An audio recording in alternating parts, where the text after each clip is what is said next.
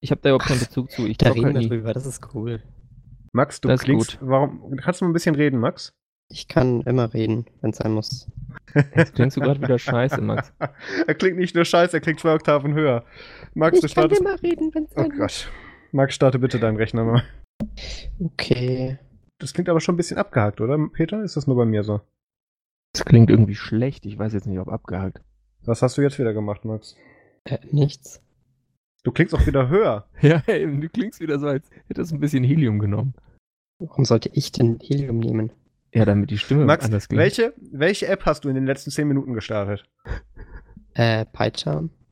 Warum hast du PyCharm gestartet? Da fangen wir mal mit an. Zum Zweiten, was macht das mit deinem Audio-Stack? Nichts. Hoffe ich. Ähm, Offensichtlich nicht. Evidenz sagt anderes. Ja, außerdem, warum hast du PyCharm während der Aufnahme laufen? Ach, ich wollte doch über diesen tollen Bot reden, den ich da nicht hingekriegt habe zu bauen. ja, du klingst so ein bisschen nach Hello Kitty oder Barbie, das ist schön. Ich bin, ich bin sehr geil. versucht, ich bin sehr versucht, dass wir einfach so das in der Aufnahme drin lassen, aber Also ich, ich finde mich super. Besser?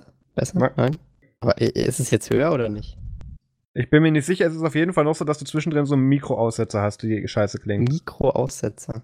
Ja, da fehlt hier noch mal was. Ja. Was soll denn da? Also, das ist ja hier. Außerdem klingt das immer noch, das klingt so süß, wenn er sich dann aufregt.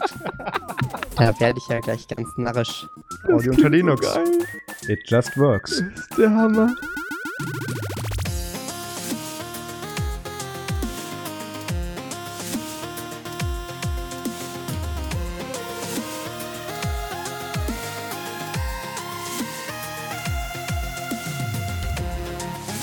Hallo und herzlich willkommen zum Nerds und Podcast Folge 54. Heute ist der 12. Januar 2019 und mit dabei ist der Peter Hallo. und kein Max. Ihr habt es beim Prä-Intro noch gehört, aber aufgrund von ähm, jetzt dann knapp zwei Stunden technischer äh, Hin- und Herprobiererei haben wir das jetzt aufgegeben. Aus irgendeinem Grund, wir hatten ja schon mal die Folge, in der Max eine sehr, sehr tiefe Stimme hat und alle so plötzlich, ach, ist er jetzt in der Pubertät. Ähm, heute hatte er eine Barbie Mickey Maus Stimme. Und das konnten wir aus verschiedenen Trademark- und Copyright-Gründen mit, mit Disney dann einfach nicht machen. Ähm, deswegen Ja. ist der Max dieses Mal leider nicht dabei. Aber ähm, das ist schön dafür. Nee, das ist natürlich nicht schön. Falsche Überleitung. Dafür wird die Folge ein bisschen kürzer, wollte ich sagen. Ähm, wir fangen einfach mal oben an. Peter, was ist bei dir passiert? Ja, ich, ähm, es gibt ja nicht nur Audioschmerzen wie die, die der Max heute hatte, sondern Mhm. es gibt auch so Hardware-Schmerzen. Und ich habe mir so einen Vorsatz gefasst für 2019, und zwar das ganze Geraffel, was ich rumliegen habe, ähm, was irgendwie als Computer zählt und nicht als Smartphone, äh, mal äh, durchzusortieren und loszuwerden, weil ich da irgendwie zu viele Devices habe, mit denen ich nichts mache. Und äh, da denkt man ja, vielleicht kann man die irgendwie nutzen. Okay. Und äh, unter anderem gehörte, habe ich dann dabei ein Gerät gefunden, was ich schon fast verdrängt oder vergessen hatte. Und zwar ein Asus VivoTab Note 8. Das ist ein 8 Zoll Baytrail Atom Tablet äh, aus dem Jahr. Moment, Baytrail Atom, das muss dann ja mindestens 2011 sein. Ja, also nee, nee, nee, ein bisschen neuer, 2012 oder 13 oder sowas. Okay. Äh, aber das hat ein 8 Zoll Display ähm, mit, ähm, keine Ahnung, 1280 x 800 Pixeln oder so. Und ja, also auf 8 Zoll geht das. Es sieht, also, ne, wenn du nicht genau hinguckst, geht. Ja, aber es- wenn du so dran vorbeischielst, dann sieht das ganz schön aus. Ja, sind auch nicht mehr so genau. viele Farben dabei aus dem Ja. Winkel. Aber ich habe mir das nicht deswegen gekauft, äh, sondern weil es ein äh, Wacom Pen hatte und ich wollte damals schon äh, quasi sowas haben, dass ich äh, quasi da mal so mit der Hand so ein bisschen was drauf skizzieren kann oder von, von Hand was auf dem Bildschirm schreiben. Kannst du zeichnen? Weil mich, weil mich so ein Digital Painting so ein bisschen interessiert. Ich kann das einigermaßen, aber ich brauche oft viele Anläufe und Papier ist dann immer irgendwann so kaputt. ah ja. Und wenn ich genug Anläufe habe, und das ist ja bei digitalen äh, Sachen nicht das Problem, dann sieht es vielleicht irgendwann gut aus. Das ist gut, dann habe ich einen, der das Logo für und Media designen kann. Ähm, äh, oh Gott, was, wo habe ich mich da wieder reingeritten? Ja, und unser, Ähm. unser Rafael Alberto Laguna Mendes wird auf Dauer so ein bisschen teuer. Ja. Ja, jedenfalls, äh, ich habe mittlerweile ja mit diesem Remarkable, das ist so ein E-Ink-Tablet, was überteuert ist, habe ich was, womit ich das auch machen kann. Äh, und mit dem Surface und so, da habe ich auch so ein Pen und deswegen brauche ich dieses VivoTab definitiv nicht mehr. Das Mhm. Problem war aber, da war ursprünglich Windows 8 drauf. Ähm, der, ich habe das bei eBay geschossen, der Vorbesitzer hatte Windows 10 drauf installiert, aber irgendwie fehlten da Treiber und es ging das Wacom nicht so richtig und ich glaube, der Bewegungssensor ging auch nicht. Alles Mögliche ging nicht unter Windows 10.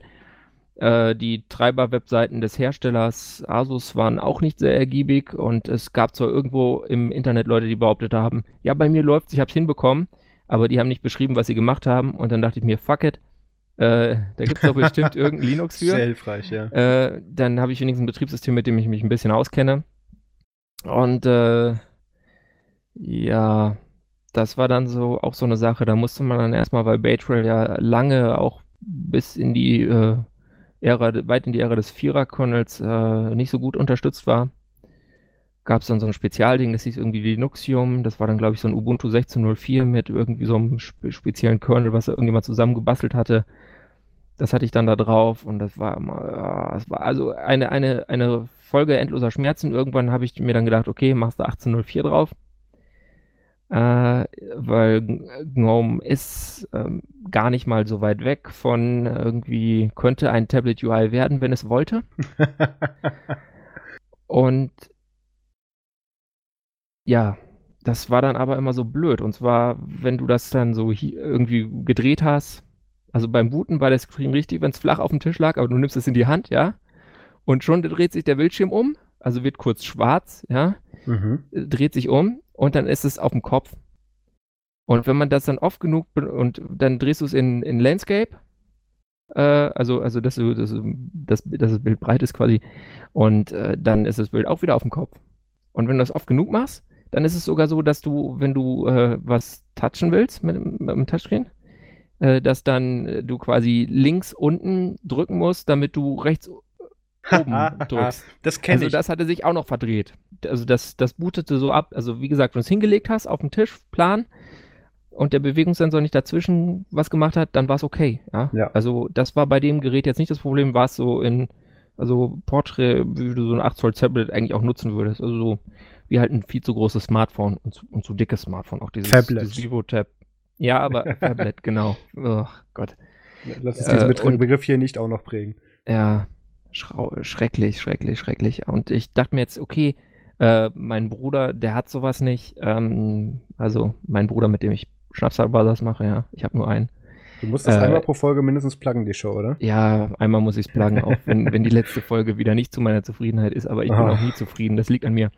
Äh, jedenfalls dachte ich mir so, okay, wenn ich dem das schicke und ich schicke ihm das in diesem Zustand, dann wird der komplett wahnsinnig. Und ich hatte schon mal rumgespielt, äh, damit, wie man denn so einen Beschleunigungssensor hinbekommt oder, oder woran das liegt, dass das in GNOME dann sich da immer so verdreht und äh, hatte rausgefunden, okay, da gibt es so eine Datei, die heißt, äh, in der so da die Devices äh, definiert werden müssen, Mhm. in der auch erklärt wird, wie man das machen soll, wenn man ein lokales Setting machen muss. Steht im Header der Datei, könnt ihr alles nachlesen, falls ihr das Problem habt. Und ähm, jedenfalls, das ist die äh, slash lib slash udev slash hvdb.d slash 60-sensor.conf. Und äh, da habe ich dann quasi mit Trial und Error äh, äh, mich einfach mal Reboots. und, und du musst jedes Mal ein Reboot machen, weil Ja. sonst weißt du nicht, ob es läuft. Dann hatte ich erst irgendwie so, okay, jetzt geht Landscape, aber Portrait geht noch nicht. Dann andersrum, dann, äh, okay, jetzt ist alles um 270 Grad verdreht, interessant. Und dann irgendwie so, also ich habe da so einen Abend dran gesessen, ne? Und dann irgendwie so dachte ich, ja, jetzt versuche ich noch mal eine Sache. Und dann hatte ich's. Und Ja. äh, jetzt, jetzt läuft das richtig. Ich meine, das Ding hat natürlich noch weitere Bugs, also irgendwie kommt sich der Touchscreen und ähm, also ich hatte meine, ich habe so eine Lenovo-Tastatur, die so einen integrierten Trackpoint hat, USB-Tastatur und äh, die, die hatte ich angeschlossen und da kam sich dann der Trackpoint und der, der Wacom Pen irgendwie ins Gehege Oh. und dann ging irgendwie gar nichts mehr. Aber äh, ich meine, die Bugs, die kann mein Bruder dann jetzt noch rausmachen, aber immerhin kann man schon mal das Ding jetzt irgendwie ganz grob ein bisschen benutzen. Und ich muss dann noch irgendwann mal, wenn ich dazu komme, dieses äh, Gerät äh, ergänzen, dass es dann irgendwann in Distributionen drin ist, damit die Leute, die, die dann da Linux drauf machen, äh, das Problem nicht mehr haben. Du wirst den drei Leuten, die da verzweifelt nachsuchen, einen großen Dienst erweisen. Ja, Das meine ich schon- tatsächlich, das meine ich tatsächlich nicht mehr ironisch. Ja, ja, ich kenne das ist- auch, dass du dann wirklich als eines der Paket schreibe ich mir den Fix wieder selber dann findest du nirgendwo mehr. Und das Tolle ist, dann denkst du dir, ach, installierst du einfach neu und dann hast du, äh, fällt dir dann bei der Neueinrichtung Mhm. auf Scheiße, jetzt hast du es wieder vergessen und musst den Quatsch dann nochmal selber Ja. finden. Komischerweise habe ich mir nicht alle meine Config-Dateien, die ich mal Config-Dateien, die ich mal angefasst hatte, gesichert. Hm, Das überrascht mich. scheiße. Ja, aber dein Bruder Ja. nutzt auch Arch Linux, also ein Tod muss man sterben. Ja, jetzt hat er noch ein Ubuntu-System, ist auch toll. Aber GNOME ist auf so einem 2 Gigabyte Ding auch irgendwie nicht so der, der Renner. Also wenn du das hochfährst, ist irgendwie schon mal so ein Gigabyte weg. Hm. Naja, muss man Ja. auch noch mal ran mit der Softwareauswahl, aber das ist ein anderes Thema. Was hast du denn so gemacht? Ja, ich äh, war, bin wieder im Finanzamt-Marathon, ähm, weil so eine Gewerbeanmeldung bringt ja durchaus einige Amtsgänge dann mit sich und ähm, auch sehr viel ähm, äh, Briefverkehr. Also ich habe jetzt mit ganz vielen ähm, Regierungsbehörden dann jetzt eine intensive Brieffreundschaft begonnen, ähm, weil ich jetzt natürlich bestimmte Dinge mit der Krankenkasse abklären muss. Das Finanzamt will was, ich brauche meine Umsatzsteuernummer und so weiter. Also das wird gerade alles schön und unter anderem habe ich mir gedacht, okay, das kriegst du am Ende des Jahres nicht mehr richtig zusammen, wenn du die Steuererklärung machst. Ähm, mach mal für und Media ein ganz eigenes Konto. Hab mir gedacht, okay, easy. N26 bin ich eh schon Fan von, ähm, finde ich gut, finde ich auch die Mitarbeiter gut, beziehungsweise kenne ich ein paar von. Klickst du dir einfach noch ein Konto. So, ich kam dann bis zum ähm, Registrierungsdialog. Da hat das Ding mich gefragt, hey, wie heißt du? Dann, wann bist du geboren? Und dann so, ähm, es ist ein Problem mit den angegebenen persönlichen Informationen aufgetreten. Bitte kontaktiere den Kundensupport. Habe ich mir nochmal angeguckt, habe festgestellt, dass mit meinen persönlichen Informationen kein Problem aufgetreten ist. Ähm, habe dann wieder mal, was so üblich ist, ähm, auf, auf Twitter dann angefangen zu plärren, nachdem ich übrigens auf der N26-Seite weder einen Chat noch eine E-Mail-Adresse finden konnte. Ähm, und die haben einen Account, der heißt N26-Support, also scheint das ungefähr gewünscht gewesen sein. Ähm, und habe dann äh, geschrieben, hey, was muss man denn machen, um bei euch neben dem bereits aktiven privaten Konto noch ein weiteres als Geschäftskonto zu eröffnen? Auf der Website bekomme ich nur diese Meldung und habe dann einen Screenshot angehängt. Und da hat dann der N26-Support geantwortet, nachdem ich ihn dann nochmal drauf angestupst habe, weil die meine Meldung offensichtlich überlesen haben. Danke für deine Anfrage. Allerdings kann jeder Kunde nur ein Konto bei uns haben. Ein Standard- oder ein Businesskonto. Da deine Daten im System schon vorhanden sind, wirst du bei der Datenabfrage schon abgelehnt. Und ich so, "B- b- bitte was? Warum? Was? Gibt es da irgendeine sinnvolle Begründung für? Seitdem übrigens keine Antwort mehr bekommen. Der Tweet ist jetzt äh, vier Tage alt. Hast du nicht noch einen zweiten Vornamen oder so, mit dem man das System überlisten könnte? Aber ich habe Kontakt zum CEO. Ich, ich schreibe dem eine E-Mail. Das reicht mir völlig. Ähm, Okay. Nee, das wird sich dann anderweitig klären. Aber da dachte ich mir schon so, äh, hallo? Ich habe auch extra geschrieben, ich wollte mit meinem Business ganz bewusst zu euch und nicht zur Sparkasse. Ähm, Hatten die nicht auch mal so Sicherheitsschwankungen hier in Die hatten ein 26? paar davon, aber die haben daraus gelernt. Die auf, Ja. auf dem Kongress vor zwei Jahren wurden sie aufgemacht. Ja, daraus genau. haben sie sehr gut Ja. gelernt, sind von den gleichen Leuten verifiziert worden als jetzt sicher. Ah. Also das ist, das ist okay. Ja. Aber Ähm, dann sie halt einfach noch so ein paar Schwachpunkte wahrscheinlich aus dieser Startup-Phase, wo sie da schnell irgendwie Sachen zusammengeklöppelt haben. Nee, nee, nee, nee, nee. Ähm, das hat mit den Nutzungsbedingungen von denen zu tun. Ach so. Das ist nicht, weil das ist nicht doppelter Datenbankeintrag unmöglich, sondern das ist, wir erlauben jedem Kunden nur ein Konto bei uns. Und das verstehe ich nicht. Ja, es ist irgendwie dumm. Vor allem, Aber- weil sie bieten explizit Privat- und Geschäftskonten an. Ich wäre ja auch völlig bereit gewesen, dann für Nerds und Media dann die Geschäftskontengebühren zu zahlen. Aber selbst das darf ich nicht, weil ich ja schon ein privates Ja. Konto bei denen habe. Also du kannst auch hört dann dein mein anderes nicht umstellen. Nee, ich könnte mein altes löschen wahrscheinlich. Ihr müsst nämlich dann mit dem, aber ich habe, ich habe, ich Oh will mein Gott. privates N26-Konto Aua. behalten, finde ich gut. Nee, ähm, so, lange Rede, kurzer Sinn. Ähm, ich muss jetzt dann mal wieder hier so den, den äh, Vitamin B-Vorteil ausnutzen und mir das dann ähm, mit ein bisschen Plären dann vor Ort bei den Leuten dann raussuchen. Ähm, Ja. Das ist tatsächlich der Vorteil, wenn man in der Zeitung in Berlin immer in ganz vielen äh, Start-up und äh, Coworking-Space-Buden gearbeitet hat. Ähm, Mhm. Da hängen diese ganzen Leute dann rum und, und unter anderem auch in 26 kenne ich da ein paar Leute. Aber egal, jetzt habe ich mich bis dahin dann erstmal bei Bunk eingemietet, B-U-N-K, äh, B-U-N-Q geschrieben. Mhm. Ähm, Im Bunker. ja, ich, ich bin mir nicht so ganz sicher, was ich von denen halten soll. Die können so alles, was ich haben will, das ist so in Ordnung. Da ist mir aber ein bisschen viel Gamification drin und ich habe ein Achievement unlocked, als ich das erste Mal eine Testüberweisung ausgeführt habe, wo ich mir dachte, äh, nee. Vielleicht mal doch zur Volksbank, Raiffeisenbank oder äh, Doch wieder zur Sparkasse. Nee, nee. Deutsche Bank. Ähm, ist auch noch sehr seriös. Ja, ich habe ja tatsächlich in der Nerds- Telegram-Gruppe nach hippen aktiven äh, Finanzstartups gefragt und habe mir tatsächlich André die Sparkasse vorgeschlagen, da musste ich kurz lachen. Ähm, falscher, falscher Frageort.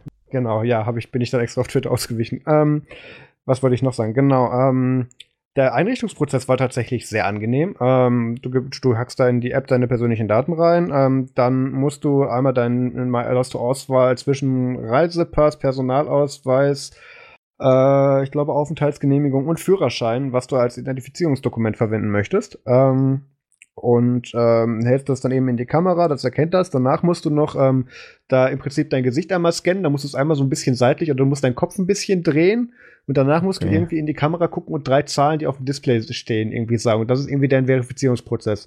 ähm, ich, Was für hab, Zahlen waren's? Äh, nicht, dass ich, dass ich glaube, dass das dir das irgendwie helfen könnte, ja. aber ich weiß es nicht mehr.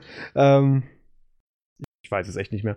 Ähm, ich, ich weiß jetzt nicht ganz, wo der so Identifizierungs- und Verifizierungsteil in dieser Abfrage drin war, aber mein Konto war nach 20 Sekunden oder irgendwie, naja, zwei Minuten irgendwie danach war es sofort freigeschaltet und ich konnte Überweisung tätigen. Dachte mir, ja, cool. bei anderen musste, also bei N26 musste ich ja tatsächlich Teleident machen.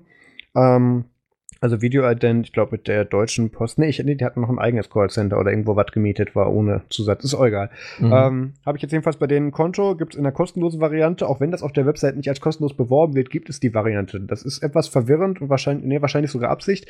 Sobald du dich registrierst, hast du erstmal diesen Premium-Testmonat, ähm, der kostenlos ist. Und danach kostet das irgendwie 7,99 im Monat oder so. Das finde ich dann tatsächlich ein bisschen happig auf Dauer hochgerechnet. Ähm, dann hast du aber die Möglichkeit, es auf ein Gratiskonto zurückzustufen nach diesem Testprobemonat. Und das ist dann kostenlos. Da hast du dann aber auch keine Karte, sondern hast wirklich nur eine IBAN und Überweisungsmöglichkeiten. Also was mir als Geschäftskonto völlig ja. ausreicht. Ähm, Passt doch. Ja. Ja, ich hätte trotzdem lieber ein 26. Also, mhm. Valentin, wenn du uns hörst, ich hätte gerne ein 26 zweites Konto, du hast meine Nummer. Ähm, gut, dann habe ich äh, so die ersten Passwortänderungsnachwehen erlebt. Ich habe es ja letzte Woche erzählt, dass ich meine ganzen Passwörter geändert habe. Und ähm, da ist mir natürlich dann, also ich habe das ja alles irgendwie in einem Tag gemacht. Das habe ich ja letzt, das muss ja irgendwie der, der Tag vor der Aufnahme gewesen sein in der letzten Folge und habe das dann auch erst am darauffolgenden Montag beim Aus dem Haus ging gemerkt, dass mich jetzt bestimmte Apps automatisch ausgeloggt haben und so. Und ähm, ich dann erstmal so dachte, oh je, scheiße, muss ich jetzt meinen Laptop auspacken, damit ich in Google Chrome meine Passwörter ändern kann, äh, beziehungsweise angucken kann. Nein, weit gefehlt. Auch die Google Chrome iOS App hat sogar einen super Shortcut zum Passwortmanager und du kannst in der, also du gehst auf Einstellungen, Passwörter und kannst dann sofort nach dem Konto suchen, wo du dein Passwort haben möchtest. Und was mhm. da toll integriert ist, du kannst sowohl den Nutzernamen als auch das Passwort kopieren. Den Nutzername klickst, klickst du einfach auf Kopieren, dann ist es in der Zwischenablage. Beim Passwort macht er einmal Face ID oder bei älteren iPhones dann Touch ID. Und dann hast du es auch im Zwischenspeicher. Und dann switch, äh, swipest du einfach wieder in die andere App und machst einfügen. Also das fand das ich sehr cool. angenehm. Das ist im Prinzip die Kernfunktionalität von jedem Passwortmanager.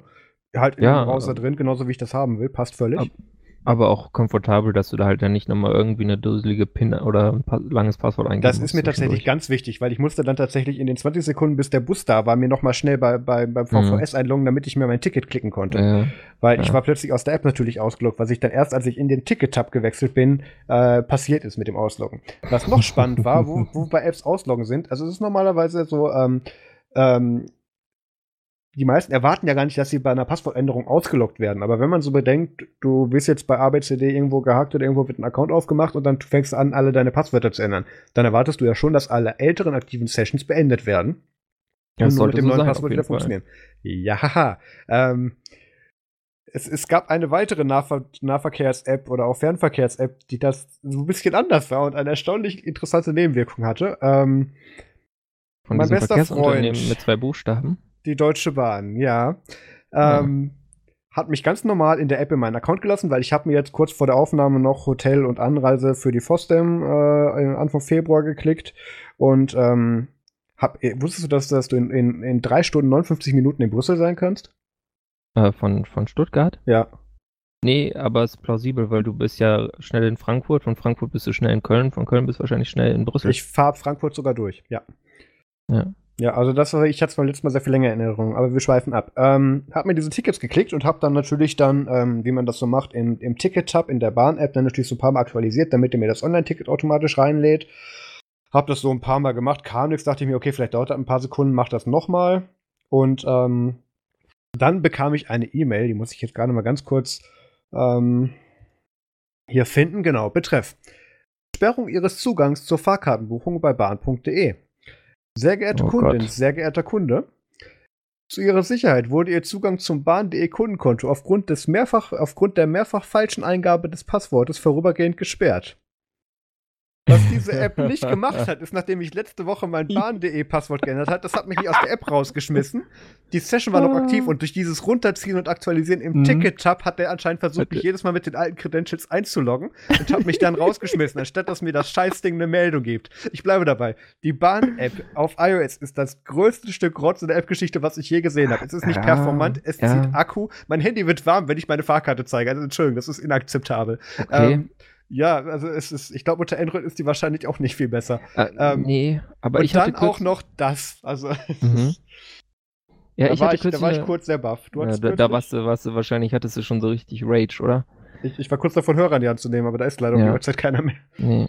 Ich hatte kürzlich so ein er Erlebnis, da war ich dann doch froh über die auch nicht so tolle Bahn-App auf Android. Ja. Und zwar hatte ich, äh, habe ich versucht, ich habe ein Ticket gebucht gehabt zu einer Veranstaltung, wo ich äh, dann übernächste Woche bin und äh, dann endet die jetzt früher und ich hatte einen Zug gebucht, da wäre ich um 0 Uhr hier gewesen in München. Jetzt kann ich aber einen Zug buchen, dass ich um 21 Uhr hier bin. War auch noch günstig, habe ich gemacht. Aber die haben jetzt ja äh, so Sachen wie Lastschriftverfahren bei der Sparpreisbezahlung rausgenommen. Echt? Ja, jedenfalls also unter einem bestimmten Betrag. Also bei mir war das dann mit so einem Gutschein Ja. von der Stornierung der anderen Karte war ich bei 16 Euro oder was. Und äh, dann läuft das über bedenken, die Bahn, Kreditkarte. die Bahn hat nicht so viel Geld. Die sind ganz arm. Die müssen da gerade so ein Bahnhof verbuddeln. Nein. Ähm, Ja, äh, natürlich, aber jedenfalls äh, da äh, und dann bei Kreditkarte haben sie jetzt, sie haben jetzt irgendwie ihre Sicherheit total hochgestellt und muss jetzt 3D Secure oder irgendwas. Und meine Comdirect-Kreditkarte, die dieses Jahr ausläuft, ähm, Tja. tja, das schon nicht mehr, oder? Äh, ja, die nimmt dann nur mit Schwierigkeiten. Und ich habe mir dann gedacht, okay, ich nehme jetzt hier den Chrome-Browser, der hat keine irgendwelche, keine Plugins, die irgendwas wegblocken. Vielleicht geht das ja damit, dass er mir dann da mal dieses Ding von der Bahn, äh, von, von der Comdirect anzeigt, wo ich dann meine, meine TAN eingeben kann, damit ich die Zahlung autorisiere. Mhm. Äh, no chance. Also die ganzen, also ich habe wirklich, ich dachte so, fuck, was mache ich denn jetzt? Aber dann habe ich diese Android-App genommen und siehe da, Sicherheit, Damit nee, ging's. das. Damit ging's. Also wenn man denn die TAN auch schon quasi schnell bereit hat, darf man auch nicht zu lange warten, sonst timet es wieder out und dann kann man, kann man da nichts mehr machen. Dann ist der Button absenden nicht mehr, also kann man noch drücken, aber passiert nichts. Aber wenn man da schnell genug ist, diese TAN dann einzugeben, dann kann man äh, noch in der Bahn-App bezahlen, was im Browser nicht geht. Also das ist, äh, weißt du, wenn du dann da eine Viertelstunde dran sitzt, nur um so ein dummes Ticket zu bezahlen. Ah, das, äh, aber hey, immerhin ging's mit der App. Also ich war froh, dass es überhaupt ging. Ich finde das interessant. Ich zahle tatsächlich immer der N26-Kreditkarte, ist kein Sponsor ähm, bei der Bahn. Ähm, ganz einfach, weil ich da dann in der App auch die bessere Übersicht habe und ähm, da macht ihr nie Probleme mit tatsächlich. Ja, also vielleicht liegt das daran, dass ich jetzt bestimmt auch bald eine neue Kreditkarte bekomme ähm, und meine ein bisschen alt ist und deswegen irgendwelche neuen, neuen Sicherheitsklimbim noch nicht unterstützt. Aber äh, das äh, war so einfach kein Spaß, weil dann hast du einfach am Ende des Betrei Bezahlprozesses so ein Ding, dass da quasi so eine Art, ich weiß nicht, ob es ein iFrame ist oder wie es technisch gelöst ist, äh, aufgeht von der Bank und da kannst du dann was eingeben. Und äh, anscheinend äh, blocken moderne Browser solche Sachen standardmäßig ziemlich gut, auch ohne wenn es von der Bank ist, wird es ein super sicheres iFrame sein. Ja, Ähm, ja, ja, also ja. grauenhaft, grauenhaft, grauenhaft, grauenhaft. Okay. Jedenfalls so viel zu meinen Passwortänderungsnachwehen. Ich bin gespannt, was da in den nächsten Wochen noch so kommt. Ähm, kommen wir zum Feedback. Ähm, zuallererst mal vielen Dank an die Leute, die sich bereits auf Patreon eingeschrieben haben. Das dürfen gerne noch ein paar mehr werden, aber das ist, läuft ja gerade erst an. Ähm, ich habe tatsächlich auch so ein bisschen ähm, schon angefragt, das können wir vielleicht auch hier noch auf den Podcast ausweiten. Ihr könnt tatsächlich ähm, sowohl im Feedback jetzt als auch äh, an, den, an, an podcast.nerdsum.de oder irgendwie auf Twitter oder Telegram oder mich auch persönlich anschreiben. Ihr könnt mitwirken, was ihr denn oder was ihr denn gerne sehen würdet, wo ihr dann auch bereit wärt, was weiß ich, einen Monat oder äh, einen Euro im Monat oder so auf Patreon dazulassen, was ihr denn gerne an exklusiven Sachen da habt. Wir haben schon überlegt, den Podcast werden wir nicht hinter eine Paywall machen. Ähm, das wird auch nicht mit versetzten Folgen geben. Das finden wir alles Quatsch. Können wir nicht Ähm, ein werbefreies Feed machen? Ja, wir haben ja so viel Werbung drin, ne? Ja, ähm, dann reden wir in der werbefreien Variante reden wir nicht über N26. Muss nicht dann über jedes Mal, Apple. muss ich dann jedes Mal rauspiepsen oder so? Nee, nee. Ähm, obwohl für den Aufwand weiß ich, dass es Leute gibt, die mir dafür dann gerne einen Euro dalassen würden, allein damit ich das dann machen muss. Ähm, egal, ähm, wenn ihr das wollt, könnt ihr das natürlich auch gerne melden. Aber ihr habt auf jeden Fall auf Patreon und auch äh, hier über unsere anderen Social Media Kanäle Möglichkeiten, mal so Sachen da zu lassen. Was würdet ihr gerne sehen? Was hättet ihr vielleicht gerne auch an anderen Shows oder so? Ähm, wo wir dann vielleicht auch gerne mal was Patreon-Exklusives machen. Ich habe das auch als Nachricht an die bisherigen Patreonen da rausgehauen, aber da hat sich leider noch keiner zu gemeldet. Ähm, Fun Fact beziehungsweise äh, Zuhöreraufgabe an die, die uns bereits bei Patreon unterstützen. Könnt ihr mir mal rückmelden, ob diese E-Mails, die ich rausgeschickt habe, auch bei euch ankamen, weil ich bin mir da nicht so sicher. Ähm, diese Patreon äh, Creator UI ist ähm, speziell. Das ist ähm, noch nicht so ganz, keine Ahnung, ist Ich seltsam. dachte, die Ähm, wäre so gut. ja, aber das ist so ein bisschen, das ist alles einseitig. Du kriegst nirgendwo eine Bestätigung, ob jetzt was geklappt hat oder, oder irgendwo eine, eine Ah. Meldung oder irgendwie sowas. Ja, ja. Auch, Mhm. auch, das finde ich auch immer am besten, wenn es auf manchen Seiten einen Speicherbutton gibt und auf anderen Seiten nicht. Ähm, so ein Ding ist das, ja. Jedenfalls gibt es jetzt noch auf nerdsum.de slash unterstützen, also unterstützen mit UE oder einfach einen Link in den Show Notes, gibt es so eine kleine Auflistung, wie ihr uns noch unterstützen könntet. Wir haben eben Patreon, PayPal und eben auch einen Amazon Affiliate Link und ähm, ich darf euch nicht sagen, dass ihr euer Amazon-Lesezeichen auf einen bestimmten Link ändern sollt, der auch bestimmt nicht auf dieser Seite steht. Aber wenn ihr das tut und in 24 Stunden mit diesem Cookie, den dieser Link euch setzt, was einkauft, kriegen, äh, einkauft, kriegen wir dann einen minimalen Anteil von, also ihr zahlt nicht mehr, sondern wir kriegen bei uns fällt einfach dann ein bisschen was für runter. Ähm, haben tatsächlich schon ein paar gemacht, weil ich den Link jetzt auf der Seite auch, also in jedem Gerät, wo wir gemacht haben, habe ich da eben noch einen also einen Amazon Partner Link auch so markiert reingesetzt. Da kam jetzt schon ein bisschen was. Das hilft uns auch sehr. Ähm, und ja, geht halt dem Ja, Hosting cool. unserer Plattform zugute und je nachdem, welche Größen das annimmt, dann eben auch solche Sachen wie Anreise zu Events, haben wir letzte Woche ja alles schon erzählt. Jedenfalls vielen Dank an die, die uns da schon unterstützen. Wenn ihr noch Feedback habt, könnt ihr einen Kommentar auf nerdsum.de hinterlassen oder schreibt eine E-Mail an podcast.nerdsum.de und kommt in unsere Telegram-Gruppe unter nerdsum.de slash telegram. Da ähm, wurde es gerade die letzten Tage wieder ein bisschen wilder, da müssen wir mal gucken. Ähm, ansonsten sind wir noch auf Twitter, Instagram und YouTube und ähm, jetzt Ah. können wir auch wieder über, Ja. krieg ich da jetzt eine Da, Überleitung darf ich hin? noch was als alter Mann fragen, so hier zu, Ja, dem, zu dem Unterstützen? Kommt da auch Ja, noch eine IBAN ja. hin, dass ich, dass ich da ohne, ohne irgendwelche Entgelte an irgendwelche komischen Dienstleister äh, Nerdsum Geld zukommen lassen kann, als Dauerauftrag oder so? Nein, ist technisch aktuell nicht möglich. Nicht, dass es, Ah. nee, es ist nicht technisch nicht möglich. Wir können das als Gesellschaft vom Stichwerk nicht machen. Die Anfrage so. gab es öfters und da stellen sich Leute so einfach vor. Du machst da einfach ein SEPA-Lastschriftmandat hin oder sowas oder machst da halt eine IBAN hin. Ähm, für SEPA, also allgemein dafür, dass du das machen kannst, musst du eine Sicherheit bei der Bank hinterlegen können, beziehungsweise muss bei der, bei der Bank eben als Unternehmen da auch Sicherheiten bieten können für. Äh, Ja, ist und das haben wir schlichtweg nicht als Startup, nee. Neugründer. Also nee, also das, das geht Da hast du schlichtweg kein nicht. Stammkapital oder Ähm, irgendwas. wenn, ihr, wenn ihr Angst habt, dass ähm, zu viel Geld runterfällt ähm, und, und bei uns da irgendwie nichts ankommt, dann nehmt bitte PayPal oder ähm, ne, jetzt hätte ich fast gesagt, nimm privat zu mir Kontakt auf, das machen wir aber nicht, das geht schief bei der Steuererklärung. Postadresse, Geldschein rein. Geld darf man versenden, es darf dann nur nicht verloren gehen. Ja, Ähm, eben. Ja. Ja, gut, Briefumschlag an unsere Impressumsadresse, die Deutsche Post freut sich. Nein, ähm, wer, wer Angst hat, dass da zu viel bei den Betreiberplattformen ähm, runterfällt, dann äh, kann man das auch gerne über PayPal machen. Da sind die Betreibungskosten tatsächlich noch am geringsten. Nee, Ja. IBAN ist abs- absolut nicht drin aktuell und ähm, das, das klingt jetzt ein bisschen doof, aber wenn wir auch nicht finanziell ein bisschen Fahrt aufnehmen, äh, kann das auch nie was werden. Das ist so ein bisschen seltsam, so Henne und Ei, aber ähm, davor ist da auch nicht anzudenken. Okay. Dann, haben wir es doch geklärt, ist doch gut. Genau, dann können wir jetzt mit den Themen anfangen und wir bleiben einfach mal bei Amazon. Ähm, es gibt diesen Amazon Dash-Button und über den habe ich mich bereits in einem früheren Format im Jahr 2015 lustig gemacht. Ähm, ich glaube, der Mhm. Thorsten Fischer hört uns sogar noch zu. Äh, IT und Alk hieß das Format damals. Der Name war Programm. Ähm, und da geht es darum, dass du solche schön bedruckten Button hast, Buttons hast, die so aussehen wie Klingelknöpfe, so ein bisschen. Und ähm, also von so Funkklingeln. Und da ist auf der einen Seite das Betätigungsfeld für den Knopf und auf der anderen, auf der großflächigeren Seite, ist ein Aufkleber einer bestimmten Marke oder eines Produktes. Und was man macht, wenn man den drückt, ist, kann man im Prinzip dann automatisch bei Amazon dann Sachen bestellen. Das hat solche Vorteile wie, ähm, das angefügte Beispiel ist gerne Waschpulver, Windeln für Kleinkinder, was auch immer, dass man das dann eben so genau, genau, dass man das dann auch genau irgendwo in den Schrank festklebt oder so diesen Button, wo das Ding normalerweise drin ist und wenn man sieht, okay, ist nicht mehr so viel da, drückst du auf den Knopf und machst den Schrank wieder zu und musst nicht mehr drüber nachdenken. Ähm, klingt jetzt ein bisschen nach einem produzierten Problem, aber ähm, ich kenne tatsächlich größere Familien mit Kleinkindern und auch mit Haustieren. Also die haben dann natürlich immer das volle Programm. Die, zwei- die zwei Range Rovers, die drei Kinder und die zwei Hunde. Äh, und der eine Hund ist, glaube ich, weggelaufen. Ist egal, die Größenordnung wird klar. Ähm, Und das ist natürlich so äh, Haushaltsbetreuung Vollzeitspaß. Und da ähm, ist es tatsächlich sehr viel einfacher, wenn du nicht mit, mit, der, mit der ganzen Familie und Haushalt und Oma und Hund und was auch immer dann einkaufen fahren musst, sondern einfach diesen Knopf drückst und dir das vom Briefträger bringen lässt. Und da bin ich ja gerade mit Amazon Pantry auch immer noch kein Sponsor. Das müssten wir dann alles rausschneiden. Äh, bei Amazon Pantry bin ich tatsächlich auch sehr aktiv und, und äh, also Lebensmittel kaufen wir tatsächlich häufiger über Amazon. Jedenfalls, Okay. das kann man alles auf diesen Buttons hinterlegen. Also das ist schon durchaus legitim. Und ähm, das Oberlandgericht München, ein gern gesehener Gast dieser Sendung. Oberlandesgericht. Ober Ach so, in das habe ich wieder falsch gesagt. Landgericht.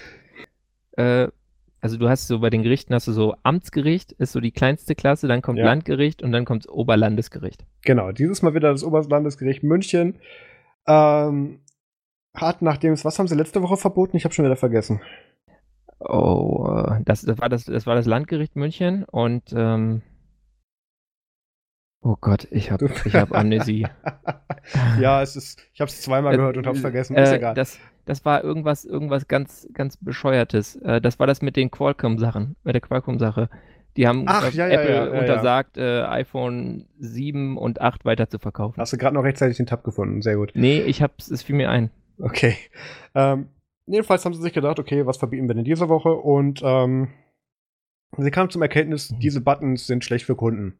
Ja, es Weil geht so einfach. Ähm, laut deutschem Internetkaufrecht, beziehungsweise was sich äh, bestimmte äh, Handelsregister, nicht Handelsregister, ähm, Gottchen, wie heißen sie?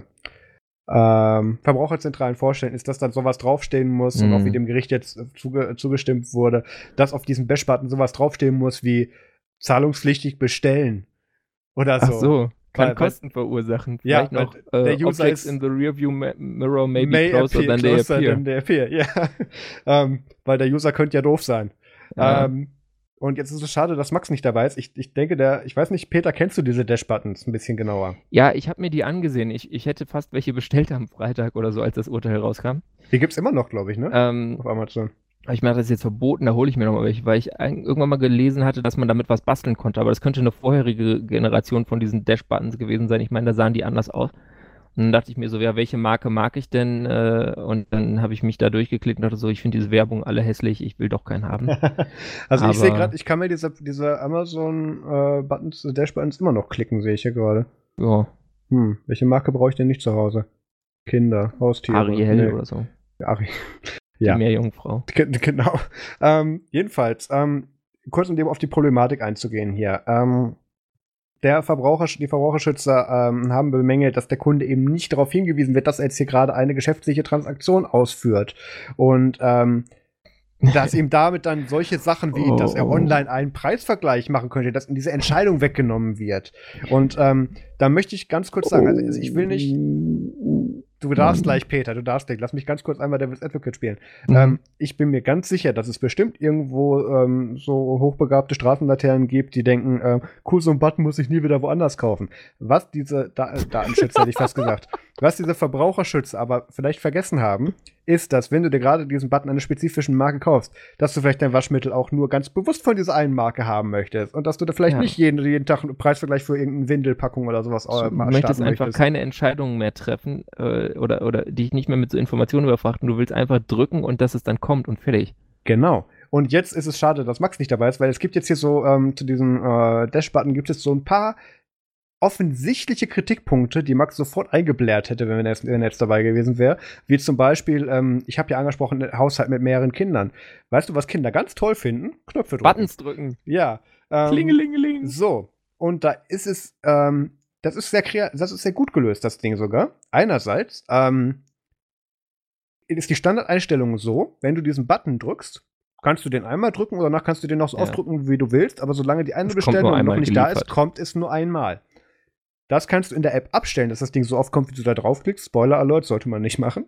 Ähm, Also nicht mit Kindern, sonst kann man es schon machen. Genau, aber selbst, und, und selbst wenn dir das eine Mal zu viel ist, dann gehst du in die App und sagst, dass wenn jemand diesen Button drückt, du erst in der App dann nochmal einen Button drücken musst, damit die Bestellung dann auch wirklich ausgelöst wird. Also das ist auch ein Zwei-Schritte-Verfahren und das Default ist relativ safe. Also das Okay. finde ich fair. Also So. genauso wie bei Alexa auch, wenn du darüber was bestellst, dann kannst du Genau, es da so geht's ja auch erstmal nur in den Warenkorb und, und ja, Proceed to Checkout könnte man doch mal machen, oder ging das nur in den USA? Weiß ich nicht, aber damit das Kind da nicht sein Puppenhaus selber bestellt. Ich glaube, das war der Fall für, für Alexa. Ja, ja. Ähm, genau. Ähm, dann gibt's noch was anderes, wie Amazon ähm, ändert ja so gerne ihre Preise. Ähm, selbst das, und da wurden sie tatsächlich nicht mehr richtig zu gezwungen, das haben die seit der Einführung gehabt.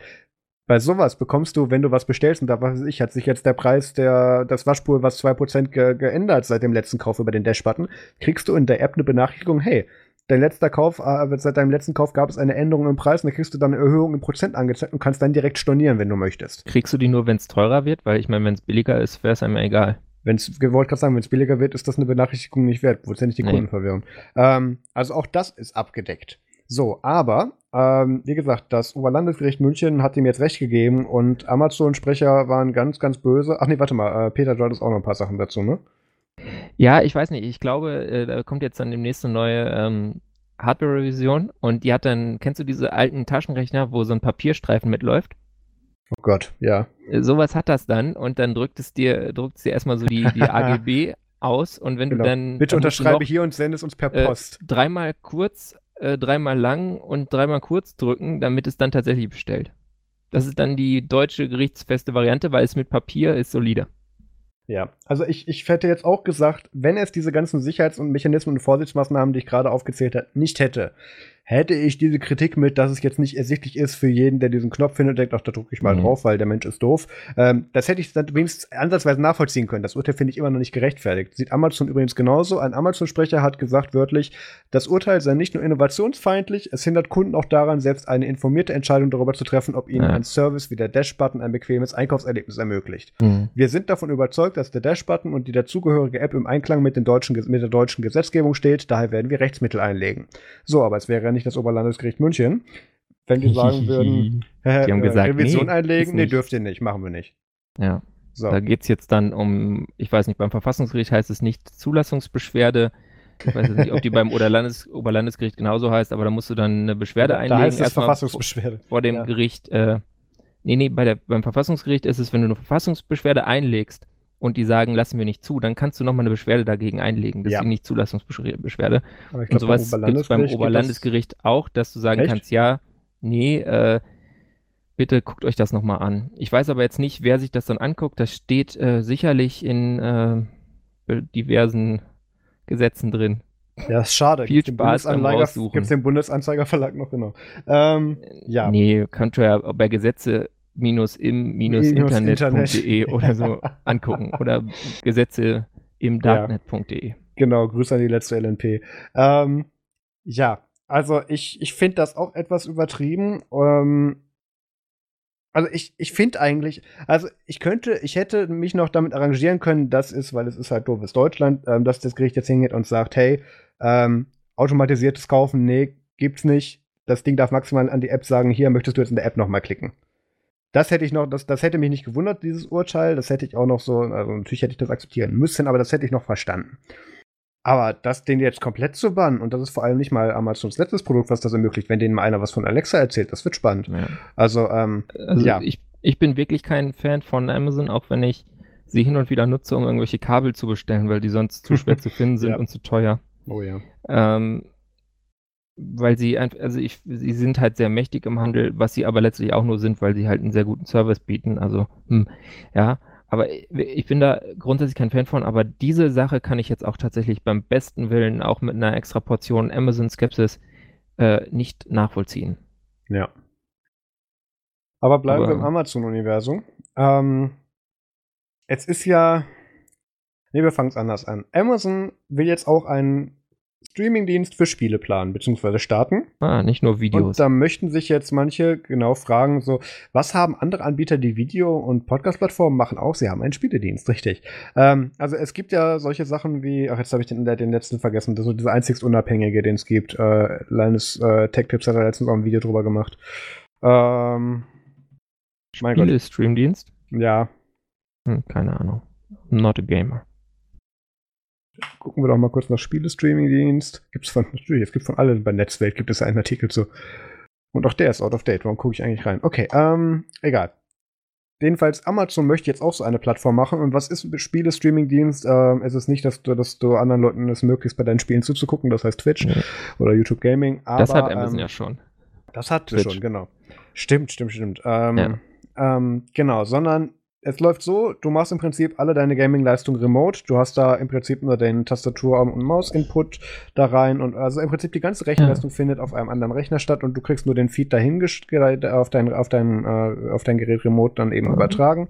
Ähm, diese Rechenzentren, in denen diese Spiele äh, äh, Cluster dann stehen, sind so gut angebunden, dass du nur einen minimalen Lag hast. Also ich würde jetzt kein Competitive First-Person-Shooter darauf spielen, das wäre eine schlechte Idee, aber es ist wohl sehr gut möglich, da solche Sachen wie Overwatch mit einem sehr, sehr akzeptablen Lag vorauszusetzen, dass auf beiden Seiten existiert eine brauchbare Internetverbindung oder mainly auf deiner Seite, weil die Rechenzentren mhm. sind immer gut angebunden, ähm, dass du da eben was hast. Und das geht auch ganz gut. Und ähm, das ist tatsächlich auch, äh, du kannst dir dann eben so die Leistung zusammenklicken, wie du haben möchtest. Oder manche machen, manche bundeln da dann direkt als Anbieter dann auch schon so ein Spiele-Abo-Service mit dran, damit du die Spiele nicht mehr mehr kaufen musst, sondern mieten kannst, also. was du ja sowieso machst, aber das kostet dann weniger. Also du ähm, zahlst dann da irgendwie deine 10 Euro im Monat und dann kannst du so und so viel zocken. Quasi, genau. Es gibt auf deiner, auf Auswirkungen. Hardware, auf deinem Chromebook, deinem Fire TV Stick oder deinem MacBook Air oder irgendwie sowas, worauf du eigentlich jetzt, nicht spielen kannst. Da wollte ich jetzt genau gerade hin. Ich habe jetzt überlegt, ich habe jetzt noch nicht mehr rausgefunden, wie der eine Dienst, den ich meine, heißt. Aber ähm, um das Ganze mal kurz im, ähm, im Universum-Univers zu betreiben, genau, um im Amazon-Universum zu bleiben. Ähm, damit könnte ja endlich Amazon, also ich, ich, ich kenne sehr viele Haushalte, die sagen, wir sind Mac und Apple only. Ich kenne viele, sagen, wir sind Windows only. Ich kenne ganz viele, sagen, wir, wir, wir sind Linux only und angeblich tut das nicht weh. Und ähm, dann gibt es halt aber absolut keine, die sagen, wir sind Amazon only. Wir haben alle das Amazon Fire Phone, wir haben alle ein Amazon HD Tablet, wir haben alle ein äh, Insert Amazon Smart Device mit Bildschirm und Mikro. Keine Ahnung, ich habe den Namen schon wieder vergessen. Das einzige, woran es scheitert, ist natürlich, dass das Firephone schon so alt ist, sonst wären das bestimmt sehr viele. Ja, aber Side Note, ich habe extra noch mal so ein kleines Notizen hier noch neben gemacht, dass das Firephone hat, hat Anfang diesen Jahres, also erst wirklich ein paar Tage her, noch mal ein großes OTA bekommen, habe ich, hab ich in dem Zug, ah, weil ich habe auch überlegt, wie alt ist eigentlich das Firephone? Gab es da mal eine Hardware-Revision von? Nee, ist doch so alt wie das Nexus 5 ungefähr. Erst 2014, 2015 war das und seitdem auch nicht mehr aktualisiert. Nee, nee 2013 doch, oder? Ist das nicht Echt? so ein Snapdragon 800 auch? Ja, ich, ich meine, ja. ist auch vollkommen egal, das war halt irgendwie ein seltsames Gurkenprodukt ist das Beispiel. Woraus sich alle Amazon-Geräte besonders auszeichnen, ist, dass die mit allem kommen, nur nicht mit Hardware-Performance. Du ähm, hast recht, 2014. Okay. Äh, ja, war auch geraten. Also es irgendwie, ich habe ich hab ein Review aus der Zeit gesehen, da abgeleitet. Jedenfalls, diese ganzen Geräte haben keine aus, ausdauernde, ähm, also es gibt die, Amaz die letzten Amazon HD-Tablets, also als, als sie gemerkt haben, dass die Leute nicht nur Kindles haben wollen. Ähm, die waren so ein bisschen brauchbar, aber da war da ja immer noch dieser, äh, dieser Android-Frechheit von Amazon drüber gestülpt, ähm, die das Ding im Prinzip komplett äh, kastriert hat, was das Ding an, was das an Systemleistung mal hatte. Ähm, also ich, ich, ich könnte den ganzen Tag über, die, über die, deren System renten, aber das machen wir jetzt nicht. Jedenfalls, ähm, dieses Ökosystem, dass man sagt, ja, du brauchst doch gar keine leistungsfähige Hardware, mach das doch bei uns. Wir bieten dir hier deinen Service an, will Amazon jetzt eben auch machen. Und ähm, was mich ein bisschen wundert, ich hätte eigentlich gedacht, dass die das, nachdem sie sich damals schon Twitch haben, weg. Ach nee, Moment, Amazon hat ja Twitch bekommen. Nee, Moment. Ähm, wer hat damals noch mitgeboten auf Twitch? Wer war der große an YouTube wahrscheinlich, ne? Also Google. Ja, glaub schon. Ja. Ähm, jedenfalls soll das jetzt 2020 an den Start gehen und wahrscheinlich wird es Ende 2019 mit einem Beta-Test vorgestellt werden. Ähm, und es gibt einige tatsächlich so ein bisschen Vorab-Infos, die Leute gehört haben wollen, ähm, was Integration für Beta-Apps gibt, äh, betrifft für zum Beispiel den Fire TV. Ähm, und dass man dann auch bestimmte anscheinend äh, diese Echo-Geräte mit Display auch einbinden könnte. Also die Gaming-Performance stelle ich mir so ein bisschen schlecht vor, aber äh, von mir aus. Ähm, also, dass Amazon da wirklich probiert, ja. dieses Ökosystem abzurunden, wundert mich nicht. Ähm, und ich sehe auch tatsächlich, dass der Trend immer mehr dahin geht, dass man tatsächlich ähm, in der Cloud tatsächlich spielt. Also in ganz großen Anführungszeichen gesagt. Also ich weiß nicht, ob du das schon mal ausprobiert hast. Ich habe das noch nicht ausprobiert. Ich bin aber auch wirklich nicht so ein Zocker. Also ich habe das letzte Computerspiel, was ich gespielt habe, war GTA San Andreas. Und das ist auch schon ein paar Jahre her, dass ich das das letzte Mal wieder neu angefangen habe. Ähm, gut, ich habe irgendwann mal kürzlich Siedler 2 gespielt, aber das ist ja so alt, das läuft ja überall drauf. Das kannst du ja wahrscheinlich mittlerweile auf dem Kühlschrank spielen auf dem iPad, was am Kühlschrank klebt, ja. Ja, also das ist, äh, nee, oder auf dem Kühlschrank, wenn du ihn hackst. Aber wenn du so einen Kühlschrank mit Display hast. Äh, aber ich meine, ich finde es grundsätzlich gut. Ich bin ja so ein bisschen auf dem Nachhaltigkeitstrip. Das gehört auch zu meinen Vorsätzen für 2019. Deswegen mache ich auch dieses Computer durchsortieren und versuchen, dass man dafür eine Verwendung findet. Und da finde ich es eigentlich ganz cool, wenn die Leute sich da nicht ähm, für ein bisschen Zocken da so ein Mord-Ding hinstellen, sondern das einfach dann irgendwie zentral in Rechenleistung äh, Rechenzentrum ähm, so per dann letztlich Hardware-Sharing äh, lau laufen kann. Ja. Ich glaube, das ist ein bisschen sinnvoller. Definitiv. Ich habe noch mal den Service gerade noch mal rausgefunden nebenher, der hieß Shadow. Ähm, Never da heard. hatten ja, der ist tatsächlich recht groß. Ah, hallo, ich, ich bin der Shadowbot. Möchtest du mit mir schreiben? Nein, geh zu, Fenster. Ich, ich wollte gerade die Website loben, nehme ich alles zurück. Ähm, der äh, ist tatsächlich ganz, äh, ganz, also was heißt groß, äh, groß bekannt geworden in letzter Zeit. Nein, das, das Mediateam für oder das PR-Team für Deutschland oder allgemein Europa ist in den letzten Monaten angelaufen. Also bei, bei Alexander Böhm lief was durch, bei LMG lief was. Ähm, wir hatten auch mal kurz mit denen geschrieben, aber das ist da, da wollten sie tatsächlich noch primär Leute zu denen einladen, damit die dann vor Ort drüber berichten, aber das konnten wir uns schlichtweg nicht leisten. Ähm, aber ich habe jetzt mal ein, ein Video von, von Linus Tech Tips verlinkt tatsächlich. Ähm, Linus Sebastian war da und hat, ähm, er, er durfte wieder Sachen auseinandernehmen. Das ist ja immer ein großer Spaß, wenn er dann auch gerade bei CES-Videos dann irgendwelche Sachen auseinanderschraubt.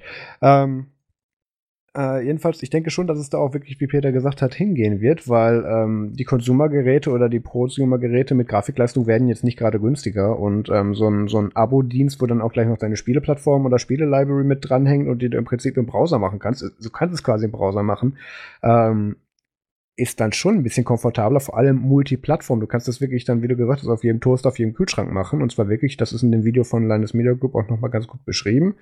Und ähm, was du vor allem machen kannst, das hat Alexander Böhm ganz gut rausgestellt, ähm, dieser Shadow-Dienst gerade, ähm, ich muss mal gucken, ob ich jetzt bis, ob ich jetzt in der Geschwindigkeit noch einen affiliate Mhm. kriege, ähm, ist tatsächlich so ähnlich wie Digital Ocean, ähm, in Anführungszeichen. Ah, spinning up Droplets.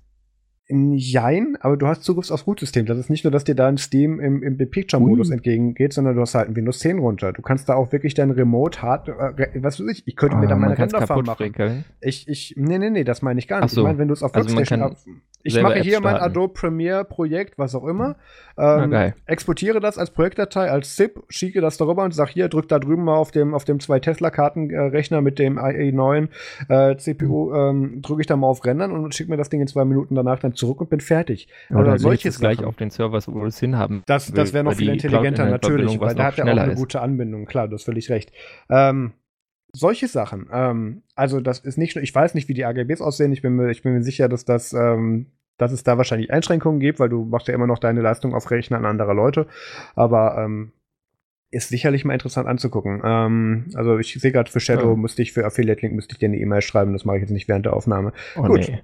Peter Könnte man sagen, dass das eine 5.0. neue Ära ist, meinst du? Ja, Ja? das ist die Ära Ja. Peter 5.0 Nee, nicht Peter 5.0. Das muss man erklären. In unserem Ähm, Doc steht vor den einzelnen Themen, wer die macht, immer der Name. Und hier steht Peter Ge- ge- 5.0.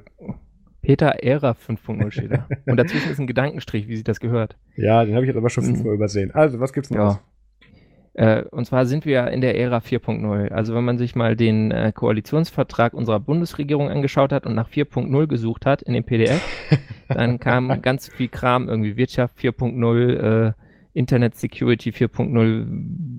Du kannst es dir gar nicht ausdenken, was für ein Scheiß da alle mit 4.0 versehen wurde. Industrie Ja, es ist, 4.0 ist nicht so wie natürlich, mit Liebe im Alles- Grundgesetz, ne? alles 4.0. Und ähm, im Bereich GNU slash Linux Sag es nicht. bricht jetzt gewissermaßen so eine Ära 5.0 an. Ah, Und zwar gibt's da, um jetzt bei GNU direkt zu bleiben, äh, gibt's jetzt von der Bash, von der Born Again Shell, dieser Shell, die ihr in 90, gefühlt 90 Prozent der benutzten Linux-Distributionen ähm, als Standard-Shell habt, gibt's jetzt eine Version 5.0. Vor zehn Jahren gab's Yay. Version 4 Vor zehn als Jahren. letztes. Ja, als, also rund zehn Jahre. Wer wer sitzt äh, da am Knopf? Linus Torvalds? Major. Nee, nee, nee, nee. Linus drückt schneller Knöpfe. Ja, Ähm, es gab damals Ich weiß nicht. GNU, also vielleicht, vielleicht hier der bärtige Mann von AMS.sexy. Der, dessen Name nicht genannt werden darf, ja. äh, ja, wie gesagt, AMS.sexy. Äh, und jedenfalls, also das Ding ist halt von 1989, ist ganz schön alt und ähm, wird aber immer weiterentwickelt und ist, ist ja auch eine solide Shell. Also ich selber nutze jetzt auf irgendeinem Rechner nutze ich auch ZSH, aber so, ein, so eine Bash kann man auch, also für das, was ich damit mache, reizt dicke. Und da werden jetzt natürlich dann ein paar Sachen geändert und ähm, behoben, weil sonst würden die ja niemals so eine neue Versionsnummer nehmen. Und äh, also es werden ein paar Out-of-Bounds-Speicherfehler behoben, die sicherheitskritisch sein könnten und durch Fuzzing gefunden wurden. Also Okay. ja, ist schon besser, wenn die behoben werden, würde ich sagen, weil wenn man es durch Fuzzing findet, dann haben es vielleicht auch schon irgendwelche gefunden. naja, aber es Wie ist nochmal dieser- wenigstens. Wie ist nochmal dieser fatale Äh, Bash, war das, war das, war das Hard, Heartbeat, war das Bash oder war das was anderes? Nee, Heartbeat war Nee. OpenSSL. Aber es gab auch so einen, so einen gebrandeten Bash-Fehler da irgendwie. Weißt du noch, wie der Äh, hieß? nee, weiß ich nicht mehr. Ja, ist auch, ist auch egal. Äh, können wir notfalls, vielleicht, vielleicht finde ich es noch und dann paste ich später noch ins Doc, dann könnt ihr es Mhm. nachlesen. In, oder, oder in den Shownotes nachlesen. Und äh, also es ändert sich jetzt was, äh, wie Nameref-Variablen aufgelöst werden. Fragt mich nicht, was das ist. Ich bin kein guter Bash-Skripter. Äh, und äh, ich starte damit eigentlich nur Programme und schreibe so ganz schlechte Bash-Skripts. Aber es wurden auch Parameter leicht geändert und an den POSIX-Standard angepasst, sprich es wird äh, standardkonformer und äh, jedenfalls in der nächsten Zeit solltet ihr dann in euren Distributionen Binärpakete mit der GNU Bash erhalten. Hoffentlich Yay. auch äh, in älteren Varianten oder jedenfalls werden wenigstens die Sicherheitspatches dann äh, backported. Äh, muss man vielleicht mal beobachten. Weil ich meine, jetzt wo das neue Release raus ist, ist das ja bekannt. Was auch noch 5.0 geht, ist natürlich ein ja, in einem Linux-System nicht ersetzbarer Bestandteil, und zwar der Linux-Kernel selbst. Kriegt Wir jetzt haben ja- Version 5.0. Wir haben ja bei Nerdsum auf die 420 Kernel Blaze It, äh, Release It äh, Witze ver verzichtet. Ähm, Ja. Michael Larrabell hat da tatsächlich eine ganz gute Überschrift gefunden. Ich finde das nur leider gerade nicht mehr. Hm. Aber war, war auch so eine Blaze It Anspielung. Aber gut, ja. Ja. 5.0. Also ich habe ich hab Linux ja irgendwie so um, keine Ahnung, was war das so, ja, 2099 oder so angefangen zu nutzen. Da war 2.6 noch im Entwicklungsstage. Äh, 2.6 kam 2001 äh, raus. 2.6. Damals waren die Versionsnummern äh, der einzelnen Kernel-Version dann nochmal eine Punktstelle dahinter. Das, da haben die hochgezählt bis 2.6.39. Äh, dann kam 2011 3.0 ohne große Änderungen. Also war einfach nur so, Linus hatte, Linus Torvalds hatte keine Lust mehr auf 2.6. Ja. Das wurde dann bis 3.19 hochgezählt und äh, 2015 kam 4.0 und 420 haben sie jetzt nicht ausgelassen und jetzt kommt 2019 5.0, auch wieder eigentlich keine großen Änderungen. Äh, Linus äh, Torvalds hat gescherzt, ja, hier äh, als offiziellen Grund, wenn man einen Grund benötige, dürfe man ansehen, dass er alle Finger und Zehen zum Zählen verbraucht habe. Weswegen aus äh, war jetzt erst als 4.21 oder 4.21 angepriesen 5.0 geworden ist jetzt. Das ist, Und- das ist nicht bescheuerter als die sonstigen Begründungen für das, für das Nö. Versionsscheme, was sie da ist auch, verwenden. ist auch, auch Classic Linux. Also, ja. äh, und äh, ich meine, wenn wir jetzt das weiter extrapolieren, würde man sagen, okay, 2023, weil jetzt war es zuletzt echt konstant, alle vier Jahre neue Major-Version, äh, kommt 2023 Linux 6.0 und dann sind wir in der 6.0-Ära. Falls Bash mitzieht, aber ich glaube, Bash wird nicht so schnell sein. Müssen wenn wir sie für den Versionssprung was dann 10 auch Jahre gebraucht haben, dann glaube ich 6.0 nicht. geht. in Ja. vier Jahren. Ja, Ich Äh, habe den, ich hab den Artikel von Laura Bella Foronix gerade nochmal gefunden. Linux Ah, 420 Kernel Release to end the year on a high note. Habe ich so ein bisschen leise uploadiert, fand ich gut. High Note. Lass weitermachen. Äh, Ja. Quatsch. Also ne neben, neben Haschkeksen, ähm, nein. Äh, was ist denn jetzt neu drin im 5.0, fragt ihr euch vielleicht, wenn es euch interessieren sollte. Und zwar 11.000 Commits, ja. Aber das ist ein durchschnittlicher Umfang für den Linux-Kernel. Ja. Standard, Hälfte der Commits Treiber, 20% Updates zu Architekturen, 10% Tools und die restlichen 20% alles mögliche, ja. Dokumentation, Netzwerkdateisysteme, Header-Files oder Kernel-Core. ja. Und äh, erwähnenswert findet Heise, äh, dass äh, jetzt unterstützt wird AMD FreeSync. Das ist irgendein so äh, Gamer-Kram für Bildschirme und äh, Frequenz, ist ganz, ist. Wiederholfrequenz, äh. Dingsbums. Das gibt's schon, gibt's auch schon irgendwie ganz lange, meine ich. Das habe ich sogar schon mal gehört, obwohl ich mich da einfach nicht mit beschäftige. Aber es wird jetzt unterstützt im Kernel. Cool. Ähm, dann der Raspberry Pi Touchscreen ist irgend so ein 7 Zoll Ding, was die offiziell rausgebracht haben als Raspberry Pi Foundation. Ähm, rudimentäre Unterstützung der Nvidia Turing GPUs sind das sind das diese 20 also diese 2080 Serie und so. Ich meine, Turing wäre noch die 10er-Serie gewesen. Warte mal kurz. Echt? Oh Gott. Das, ist, das wäre echt scheiße. Warte mal. Hießen die nicht Ähm, Fermi oder so? Nee, nee, nee. Entweder Turing ist. Ja, doch, die Architektur ist von September 2018. Das sind die Das 2080 ist die neue, Ja, ja. ja. ja, ja. Ist die neue. Okay, dann lag Ja, das ist die. RTX-Richtung, ja, genau. Was war denn nochmal die, die, die GTX? War das Pascal? Äh, Ja, Pascal. Nvidia, ähm, Dumm, die dumm, die dumm. Dumm, dumm, dumm, dumm. Ja, Sie das war die googeln im 1080. Internet. Okay, gut. Ja, und dann ganz wichtig für alle mit äh, irgendwelchen MacBook Retinas oder irgendwelchen anderen Computern mit 4K-Displays zum Beispiel. Äh, es kommt ein Console-Font für High DPI Retina Displays, damit ihr, falls euer System mal wieder nicht richtig bootet, weil ihr zum Beispiel euren Nvidia-Treiber noch nicht richtig konfiguriert habt, damit ihr das wenigstens lesen könnt auf eurem teuren, hochauflösenden Bildschirm und nicht eine Lupe braucht. Hat Linus sich einen neuen Monitor gekauft. Weiß man nicht, ne? Also möglich, dass da irgendjemand dann mal angenervt war. Ja, ja, in dem Tempo Ja, mache ich mir da gar keine Sorgen, wenn das benutzbar wird, das Zeugs. Gut.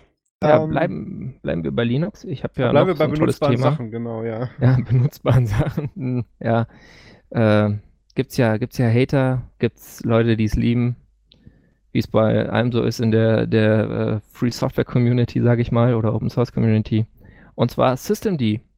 Und Systemd zählt ja Versionen ganz toll hoch. Ich weiß jetzt nicht bei wie viel, also keine Ahnung, ich habe jetzt noch nicht ausgerechnet, wann die wahrscheinlich die Tausender-Marke knacken, aber Ja, glaub, die an der der Zuhörer hat 300er gerade abgeschaltet. kratzen deswegen. ja, sorry. äh, jedenfalls, äh, das, das hat eine Sicherheitslücke, ja. Also da gibt es Sicherheitslücken in Was denn Systemd. diesmal?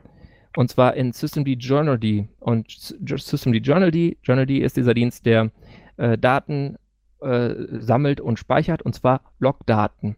Also Kernel-Logdaten, System-Logdaten und so weiter, ja. Also auch äh, so äh, Audit Records, also so Systemprüfungsberichte äh, werden da alle weggespeichert. Und äh, die Lücken wurden von Qualys gefunden. Wir linken auch zum Originalpaper. Warum das ein Textdokument ist, weiß ich nicht, aber es ist immerhin gut formatiert. Das heißt, man kann es auch im Browser lesen und spart sich den Overhead von HTML. ja, wie auch immer. Das, das war wichtig. ja, das ist mir jetzt ganz wichtig, das zu betonen. Äh, und äh, das ist eine Schwachstelle, die ist jetzt quasi in allen Li- Linux-Distributionen drin, die System die verwenden, aber sie ist nicht überall ausnutzbar. Und äh, da sind so, also Slash 15 von SUSE und OpenSUSE Leap 15. Wir, wir grüßen an dieser Fedora. Stelle den anonymen, äh, seit neuestem oder mir seit neuestem bekannten SUSE-Mitarbeiter. Er weiß, wer gemeint ist. er hört Na uns. dann, dann ist ja gut. Ja, also Fedora 28 und 29 haben Sicherheitsvorkehrungen. Da schreibt Heise jetzt nicht, wie die heißen. Ich hatte es irgendwo gefunden, aber habe es jetzt nicht wiedergefunden, deswegen nicht hier in meine Nebennotizen geschrieben. Mhm. Ähm, irgend so ein tolles Verfahren, was äh, im Compiler läuft und deswegen wird das dann, bist du da sicherer als auf äh, jetzt zum Beispiel Ubuntu. Ja, also kann vielleicht Canonical mal nachziehen, ich weiß nicht, wäre mal nett, weil ich meine, mehr Sicherheit schadet ja nicht, sofern es Ja. nicht zu krasse Performance-Auswirkungen hat, aber egal. Äh, es sind wirklich äh, andererseits, also Patches sind raus, ja. Äh, Debian hat äh, Pakete vorbereitet. Am 10. wahrscheinlich sind die jetzt dann schon langsam upstream. Und das sind wirklich äh, alte Lücken, äh, allgemeine Speicherverwaltungsfehler, zweimal. Also sind drei Lücken, ja, zwei allgemeine Speicherverwaltungsfehler und ein Buffer Overflow oder Pufferüberlauf, alles in System die Journal D. Und ähm, die sind alt. Die älteste war schon in war schon Ende 2011 drin in System V38 und ähm, der Buffer Overflow ist aber erst im August 2018 dazugekommen. Ähm, nee, wurde, wurde, wurde, wurde rausgenommen, zufällig aber nur, ja. Und ähm, auch diese Sicherheitslücke wurde durch Fuzzing äh, äh, entdeckt, denke ich, äh, weil die Qualys-Forscher haben das entdeckt, als sie mal einfach mehrere Megabyte Kommandozeilen-Argumente äh, an den Journal die dran geschüttet haben und dann festgestellt haben, oh, jetzt macht er irgendwie nicht mehr das, was er soll. Aber gut, auch das wird irgendwann und äh, immerhin ist Systemd ja funktionaler als so manches Linux-Audioprodukt, was von einem ähnlichen Menschen begründet wurde. Grüße an Max. Marius, bist noch da? Habe ich mich jetzt gemutet zwischendrin? Habe ich, tatsächlich. Ja. Ich habe gesagt, Grüße an Pöttering, wenn er uns hört. Ähm, ja, also ich, Ach, an den auch. Dann haben wir alle relevanten Leute gegrüßt. ich glaube auch, alle beiden, ja. Ähm, wir haben gedacht, wir sagen dieses Mal auch noch ein bisschen was zur CES 2019. Ähm, es war dieses Mal Ja, echt schwer. Also Consumer Electronics Electronics Show in Las Vegas. Las Vegas. Ähm, die jedes Jahr gefühlt früher stattfindet. ähm, ich hatte tatsächlich echt nicht damit gerechnet, obwohl es die findet immer noch ganz überraschend im Januar ja, statt. die ist Ähm, eigentlich immer zum gleichen Zeitpunkt mehr. Ja, die hat mich aber voll überrollt dieses Jahr. Ich habe mich nicht darauf vorbereitet. ja, nach dem ähm, Kongress ist das schwierig. Ich, stimmt, letztes Jahr war ich ja nicht da, da hatte ich Zeit, deswegen hatten wir doch die größere CES-Folge. Jedenfalls, ähm, es ist, man muss ein bisschen ausholen. Nur weil Sachen auf der CES vorgestellt werden, müssen die noch keinen Sinn ergeben. Das ist so eine Showmesse. Ähm, da fährt man mit, mit 300% auf und den, wenn dann am Ende den Kunden irgendwie 1% von irgendeinem Anteil davon interessiert, dann ist das schon gut. Und ähm, normalerweise sind da immer so ganz kuriose Produkte mit dabei und irgendwer lässt sich auch immer seine Messeausstellungssachen dann klauen und später soll es dann irgendwie dann jemand gewesen sein aus dem YouTuber-Kreisen.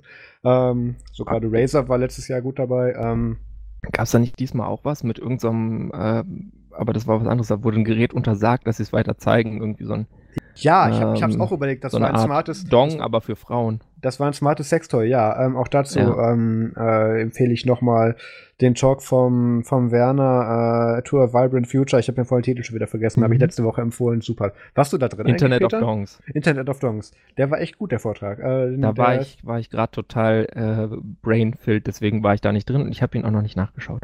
Ja, musst du machen, ist gut. Ähm, jedenfalls, ähm, es gab diesmal auch gar es gab diesmal auch weniger kuriose, bescheuerte Sachen. Also es fiel mir dieses Mal echt schwer, mich für die CS zu, bezei- zu begeistern. Deswegen haben wir auch nur tatsächlich, glaube ich, nur drei oder ja, im Prinzip nur drei Sachen rausgepickt. Ähm, einmal ist es ein einmal ist es ein, äh, ein, Pro ein Produkt für die smarte Küche von LG. Ähm, also die Nespresso-Automaten, also wo man so überteuerte Kapseln reinmacht und dann schlechter Kaffee unten rausläuft, das dürfte allen ein Begriff sein. Ähm, das gibt's jetzt auch für Bier. Also es gibt ja so ein, also ich habe jetzt gehört, es gibt ein paar Leute, die sich ähm, tottüfteln und, und äh, tot reinsteigern mit selber Ja. Bier brauen. Und ähm, ich glaube, die wird dieses Produkt erheblich äh, triggern, weil du kannst jetzt einfach so Kapseln machen, machst in ich glaube, die deine, finden das nicht gut. machst in deine, ich finde das gerade super, allein deswegen Das machst ist nicht deine, OG. Das machst in nicht deine OG. große, lass lass mich doch wenigstens erklären. nicht. Machst diese Kapsel in diesen Zylinder da rein, musst dann zwei bis drei Wochen warten und dann läuft dann eine bierähnliche Flüssigkeit raus. Das ist so beschrieben. Und äh, ich fand es auch sehr schön. Oh ähm, der Artikel ist von Heise Online, also Heises Volker Brieklieb hat auch noch dann äh, runtergeschrieben im letzten Absatz. Eine Verkostung bietet der Hersteller auf der CES auch zum Leidwesen des freundlichen Standpersonals nicht an. Aber ein paar Details waren noch zu erfahren. Der Zylinder, der in, der, der in den linken Tank gegeben wird, erhält, äh, enthält eine fertige dehydrierte Würze. Das Wasser wird in den rechten Tank eingefüllt und die drei Kapseln mit Hefe, Hopfenöl und Aromastoffen eingesetzt. Den Rest übernimmt die Maschine. Für die Zutaten arbeitet LG mit der britischen Melzerei Monton zusammen, die bereits eigene Heimbrauerprodukte anbietet. Ähm, ich Cool, weiß cool, cool. nicht, das wäre mir jetzt schon wieder zu viel Aufwand. Also, ist, ich weiß nicht, hat das Alexa eingebaut oder sowas? Gibt es da irgendwas, wo, wo ich mich für interessieren könnte? Alexa, brew me a pie. Ja, mach mal einen Radler. Ähm, nee. Also, ich, ist, das, ist, das ist tatsächlich, das Produkt passt sehr gut zu CES, wird sich bestimmt durchsetzen. Ja. Das ist also vor allem Homebrew. Also ich glaube, das gibt auch nochmal diesen äh, Apple. Das ist- das- ich, ich ich will auf sagen. Apple Sachen installieren, Ding da gibt es auch nochmal voll Aufschwung, weil jetzt Ja. alle denken, wow, das ist das Produkt ey, zum Tool. Jetzt kann das auch Bier machen, so richtig. Ja. Nee, also Das ich find ich finde es super. Ich, ich bin ganz begeistert, aber ich werde mir, glaube ich, weiter mein Bier einfach im Supermarkt kaufen. Ich glaube auch, das ist für alle Beteiligten am ungefährlichsten. Aber, ähm, Peter, nicht nur äh, die Firma LG macht im betrunkenen Zustand komische Sachen. Was gibt's denn Neues von AMD? Ja, AMD ist ja dieser, dieser, also für mich ist AMD, ich habe da wirklich so eine persönliche Beziehung zu. Oh je. Äh, und zwar war mein erster PC, den ich selbst zusammengebaut habe, der hatte einen AMD-Prozessor. Oh. Das war so ein AMD Duron aus der K7-Zeit und da konnte man dann mit einem sehr weichen Bleistift so ein paar Pins übermalen und äh, dann äh, hatte man einen frei wählbaren Multiplikator und konnte dann quasi äh, rumspielen und sagen, okay, ich schiebe jetzt mal den Frontside-Bus hoch und äh, stelle den Multiplikator runter und habe dann mehr Systemperformance oder ich übertakte einfach nur den Prozessor und so, da konnte man echt tolle Sachen mitmachen. Später hatte ich dann noch so einen anderen Duron, da konnte man sogar äh, dann noch zusätzlichen L2-Cache auch wieder mit so ein paar Bleistiftstrichen äh, äh, rausholen. Aber irgendwie AMD hat sich dann eine Zeit lang nicht so gut gehalten. Äh, ich hatte auch noch irgendwie, mein erstes Laptop war auch mit AMD-Prozessor, aber nur weil es billig war. ähm, das war irgendwie so ein HP Business Schleuder mit äh, 15 Zoll XGA-Display aus 2006. Ach du Schande. Naja, Single Core noch. Äh, war toll dann irgendwann. Da, äh, ja, egal. Das, das, das Gerät war schuld, warum ich erst äh, Ubuntu Unity scheiße fand, weil das da einfach nicht drauf gescheit lief. Egal. Äh, jedenfalls, AMD hat nach so ein, nach paar dürren Jahren, sage ich mal, von, äh, sagen wir mal so 2006 bis 2016 gefühlt, äh, hat sie da, sie haben ja mit Ryzen mal wieder so eine Architekt, äh, CPU-Architektur rausgebracht, die die Leute auch tatsächlich haben wollen. Oh. Also die, die konkurrenzfähig ist. Ja. Ähm, auch, und da gibt es jetzt auch mo mobile Chips und da ähm, hat AMD jetzt äh, quasi die, die zweite Generation mobiler Ryzen-Chips so langsam gezündet. Ähm, das sind jetzt noch nicht äh, Zen 2 Cores, also ist noch nicht dieser 7 Nanometer Prozess, der dann irgendwann Mitte des Jahres kommt, sondern es ist halt so ein, irgendwie so ein bisschen bessere Variante. Es müssten, müssten so 12 Nanometer Chips sein, wenn ihr es ganz genau wissen wollt.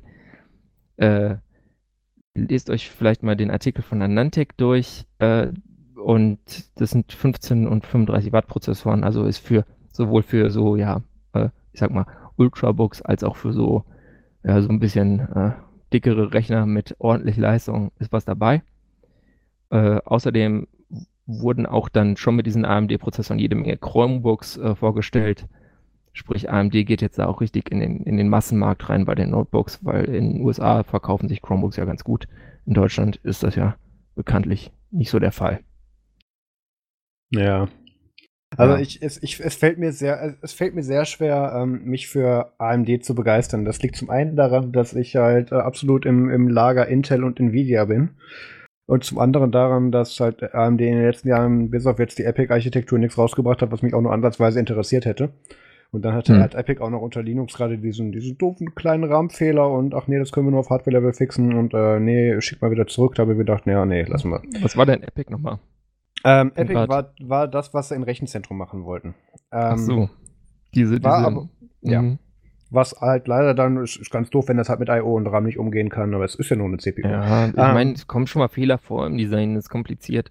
Ja. Aber ich, ich freue mich auf jeden Fall, dass, dass AMD irgendwie wieder so ein bisschen, äh, weil jahrelang war das so, dass Intel irgendwie gefühlt machen konnte, was sie wollte, wollten. Und AMD ja, hat jetzt dadurch, dass Intel äh, quasi jetzt eine Zeit lang auf, ich weiß gar nicht wie lange gefühlt, sind es vier Jahre, auf 14 Nanometer stagniert, äh, hat AMD einfach die Zeit genutzt und ist jetzt wieder dran und bietet einfach äh, günstige Chips an für Leute, die nicht so viel Geld haben, aber auch Rechenleistung wollen.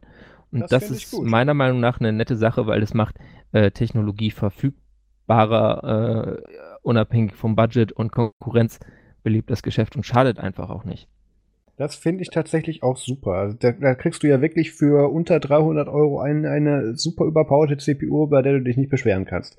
Das ist tatsächlich ja auch alles gut. Also jetzt nicht bei der neuen Serie, aber auch gerade bei den M-Prozessoren. Mhm. Egal. Ähm, das Problem, was ich ja. mit AMD-Prozessoren immer hatte, ist, ähm, die waren zwar günstiger, aber ähm, auch im Multicore konnten die Programme nicht so gut mit denen umgehen oder dann haben die mm. ganz komische Sachen mit Speicherabzugsfehlern gemacht und so und das, ja, das hatte ich irgendwann keine Lust ja, mehr drauf. Die, die Softwareunterstützung ist halt dann einfach nicht so gut wie, wie bei Intel oft, weil die äh, einerseits, ich glaube jetzt auch gerade bei, bei Linux oder so, wird AMD definitiv weniger Developer am Kernel haben als Intel, weil Intel hat irgendwie, ich weiß nicht, ganz viele. Ne, die AMD-Developer sind ja alle den ganzen Tag damit ja? beschäftigt, solche Sachen wie Spectre und Meltdown zu leaken, bevor das alle dürfen.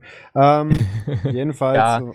nee, und, und, und klar, also, aber interessant ist es auf jeden Fall, ich weiß jetzt nicht, also wenn du jetzt ewig lange Akkulaufzeit willst oder so, dann ist wahrscheinlich so eine AMD-CPU nach wie vor nicht so unbedingt das Richtige. Aber auch mit Intel wurde was Neues vorgestellt und zwar ein neues Dell XPS 13 ich wollte ähm, eigentlich noch über die AMD-Grafikkarten rennen. Ach so, aber ja, nee, ist egal. machen. Jetzt, dann machen nee, wir das. Nee, komm. Mach du. Ja, okay, ich, es geht Sorry, eigentlich ganz schnell. Ich, ich wollte eigentlich sagen, dass das AMD ja dann auch irgendwann mal so irgendwie für sechs Jahre aufgehört hat, Grafikkarten rauszubringen. Und also gibt's die Firma noch und dann kamen die halt wieder. Und dann ja. also, hey, die nehmen wir zum meinen. Die und dann waren die Karten waren, wieder weg. Ja, genau. Weil die dann da ja. besser waren. Also zum Zocken nicht so geil, aber zum meinen gut. Ja, aber Hauptsache an Gamer gerichtet. Egal, Dell XPS 13. Ja. Genau. Ähm, meine, meine Prediction, bevor du in die Detail gehst, ähm, an der Dell XPS Lineup, ich glaube, das letzte Modell habe ich sogar geschrieben, ähm, hat sich ja von der Verarbeitung her nie wirklich was getan. Ähm, es, hat, es wurde etwas leichter, es hat noch weniger Batter- Batterie, es kostet mehr und hat eine schnellere CPU. Mit wie viel liege ich richtig? was meinst du, was meinst du, hat sich bei der, bei der Verarbeitung nicht getan? Also Ähm, war die, war die schlecht? Ich, ich habe keine Ahnung, I.O. hat sich nicht groß geändert äh, oder ansatzweise Mhm. gar nicht geändert. Äh, das, der, das Display ist immer noch, also der, der Teil mit dem Display ist immer noch super wackelig, beziehungsweise super verbiegbar wahrscheinlich. Ah, gut, halt Dell, ne? Meine Güte. Ja. Dell Consumer Laptop, was erwartest du? Das ist halt kein ThinkPad. okay, Ähm, was ist denn jetzt neu an dem? aber an dem ist jetzt eigentlich gar nicht mal so viel neu. Da ist einfach jetzt wieder ein bisschen neuerer Intel-Chip drin. Äh, ja, auch noch achte Core-Generation. Heißt jetzt Whiskey Lake U, ja, also U für 15 Watt Prozessor, denke ich. Ja, Äh, hat weiterhin äh, nur USB-C und irgendwie, glaube ich, nur so ein Micro-USB, äh, Micro-SD-Slot, ähm, Micro-SDXT natürlich. Ja. Stimmt, das habe ich gesehen. Also ganz, ganz Ja. kurz nochmal zum, zum, zu USB-C. Ist das jetzt einfach nur stumpfes USB-C 3.0, 3.1 oder ist das Thunderbolt oder ist das USB-C Du hast zwei mit Ports mit Thunderbolt und äh, einen mit 3.1. Okay. Das Steht zwar jetzt nicht in dem Heise-Artikel drin, den ich hier Ja. verlinkt habe, aber das stand woanders. Das ist ja Da brauchbar. tausche ich nochmal die Quelle nachher. Ähm, aber das erinnere ich und das ist natürlich dann auch wieder irgendwie so für einen Benutzer nicht so geil. Da muss man ja sagen, macht Apple schon richtig, dass dann, wenn die vier Einfach Ports drin Thunderbolt 2 haben, drauf, ja. dann können die alle das Gleiche. Ja, Ach so, Dann das meinst du, die- ja. ja, weil wenn so hast du dann zwei Ports, die, die bestimmte Sachen können und ein Port, der was anderes kann.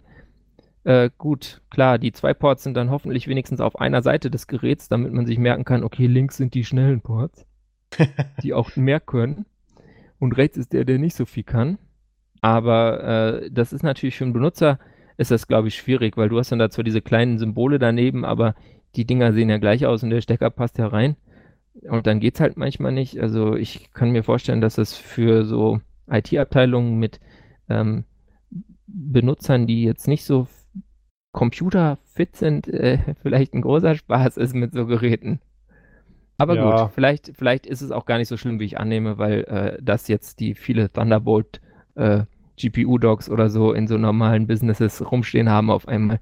Und Ich das würd's an- Business ich das würd's XPS 13 andersrum kaufen, sehen. ist wahrscheinlich auch nicht der Fall. Ich würde es echt andersrum sehen. Es gibt keinen Grund, dass die da irgendwas vom Level oder vom Standard her unterhalb von einem Thunderbolt 2 nochmal drin verbauen überhaupt. Deswegen gibt es keinen Sinn, dass dieser eine Gammelige da noch mit dabei ist. Dann hätten sie es halt gleich machen können. Du meinst Deswegen- einer unter Thunderbolt 3. Ja, äh, Thunderbolt 3, Entschuldigung.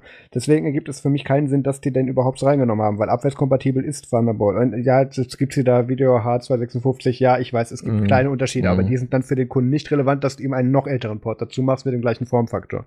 Naja, was Ja, haben sie noch ist gemacht? schwierig. Aber das Wichtige ist, und zwar war das der Hauptkritikpunkt, jedenfalls von diesen Linux-zentrischen Reviews vom letzten XPS 13, was diese USB-C-Ports mitbrachte, äh, neben den USB-C-Ports und dass man keinen USB-A-Port mehr hat, äh, war das, äh, ja, diese Webcam, ne, die ist immer noch da irgendwie unterm Display und dann hat man immer so schöne Nasen-Haarcam-Videokonferenzen. Mm, Ja. Und da hat Dell jetzt, ja, ich glaube, die erste Generation vom Dell XPS 13, die mit Ubuntu lief jedenfalls. Ich weiß nicht, ob es da vorher schon welche gab, ja. Das sind Ganz die, die ich viele. verfolgt habe. Ja. Äh, die, jedenfalls die erste, die mit Ubuntu lief, die hatte noch die Webcam oben. Und die danach hatten die alle unten. Und jetzt, ja, nach irgendwie gefühlt, also zwei, seit 2013, also jetzt ist 2019, seit sech, sechs Jahre später, sagt Dell so, hey, we listen to you folks. Wir haben jetzt diese Webcam da oben in die Mitte gemacht, damit ihr nicht so scheiße aussieht auf euren Videokonferenzen. Das ist doch mal echt Ja, geil. daran Also, merkt wenn man immer, noch wenn die eigenen Produkte im Produktcycle so weit zurückgestoßen sind, dass sie intern ausgegeben werden und die Leute Ja. sie selber verwenden müssen bei Dell.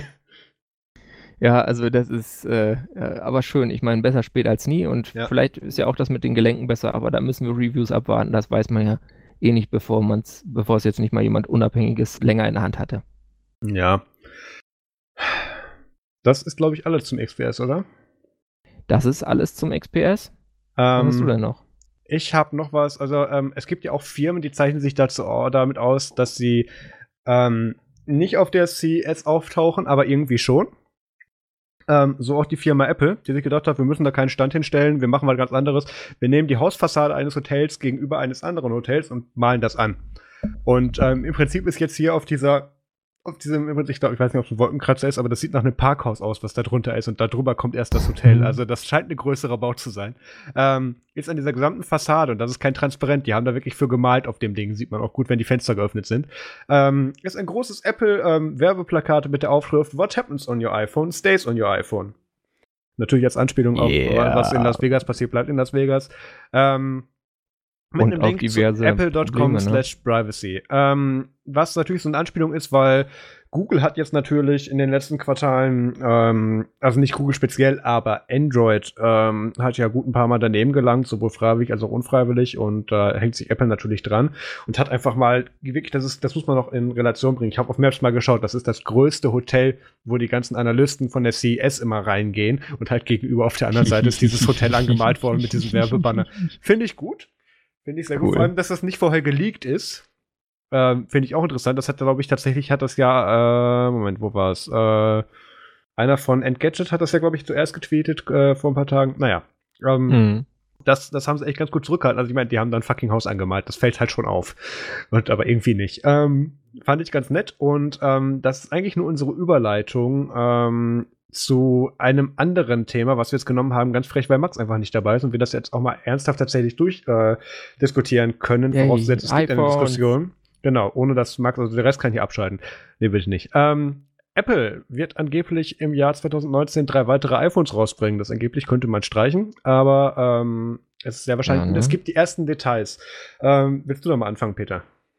Die ersten Details zum neuen iPhone. Äh, also, ja, es wird ein, ein Nachfolger zum iPhone 10a geben mit einem LCD-Display. Ja.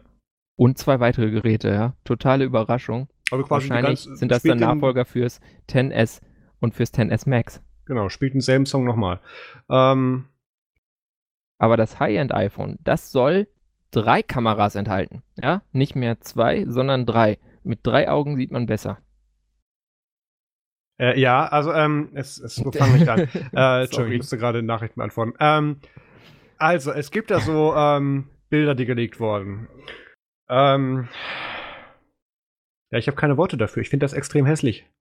Ähm, du hast Ja. noch eine größere, jetzt, du hast noch so einen größeren, nicht Cutout, sondern so eine Das Nase, die da hinten aus. auf der Rückseite raussteht, wo die drei Kameras in so, einem, in so einer Triangel drin sind und dann oben rechts nochmal der Blitz. Ähm, Johnny Ive did not approve. ich wollte gerade sagen, also das, das ist bestimmt nicht über seinen Tisch gegangen. Also selbst wenn das jetzt irgendwelche Leute so mal irgendwie skizziert haben, dass ähm, ich hoffe, dass äh, der HF das, da noch äh, schnell genug auf den Tisch steigen wird und sagen, nee, Leute, so nicht. Erst Airpower und danach. nee, also ähm, ja, äh, können wir ja jetzt mal sagen. Ähm, denkst du, dass Airpower 2019 kommen wird? ähm, ich glaube, ich halte den Mac Pro für wahrscheinlicher. Oh, das ist hart, weil ähm, Reportedly hat zumindest der Verge gestern geschrieben, hat die Produktion von Airpower angefangen. Oh, ja, Mhm. dann. Äh, Dann äh, nehme ich das zurück, ja. Dann nehme ich das zurück und behaupte das Gegenteil. Das ist sehr repräsentativ. Okay, ähm, als ich dieses Foto von dem iPhone gesehen habe, musste ich spontan an das Nokia 9 Pure View denken, weil mit der Oh Zeiss-Optik, was vor ein paar Tagen geleakt, äh, was vor, vor ein paar Monaten schon geleakt wurde. Ähm, ich weiß nicht, ob das Gerät mittlerweile draußen ist. Ähm, Es gibt offizielle Bilder, sagt GSM Arena. Und das hat irgendwie Nee, acht Kameras ähm, oder was? Es gibt Oh, offizielle Gott. Bilder, weil Nokia die verloren hat. Launch steht hier, announced, Ach not so. announced net, not announced yet, status rumored.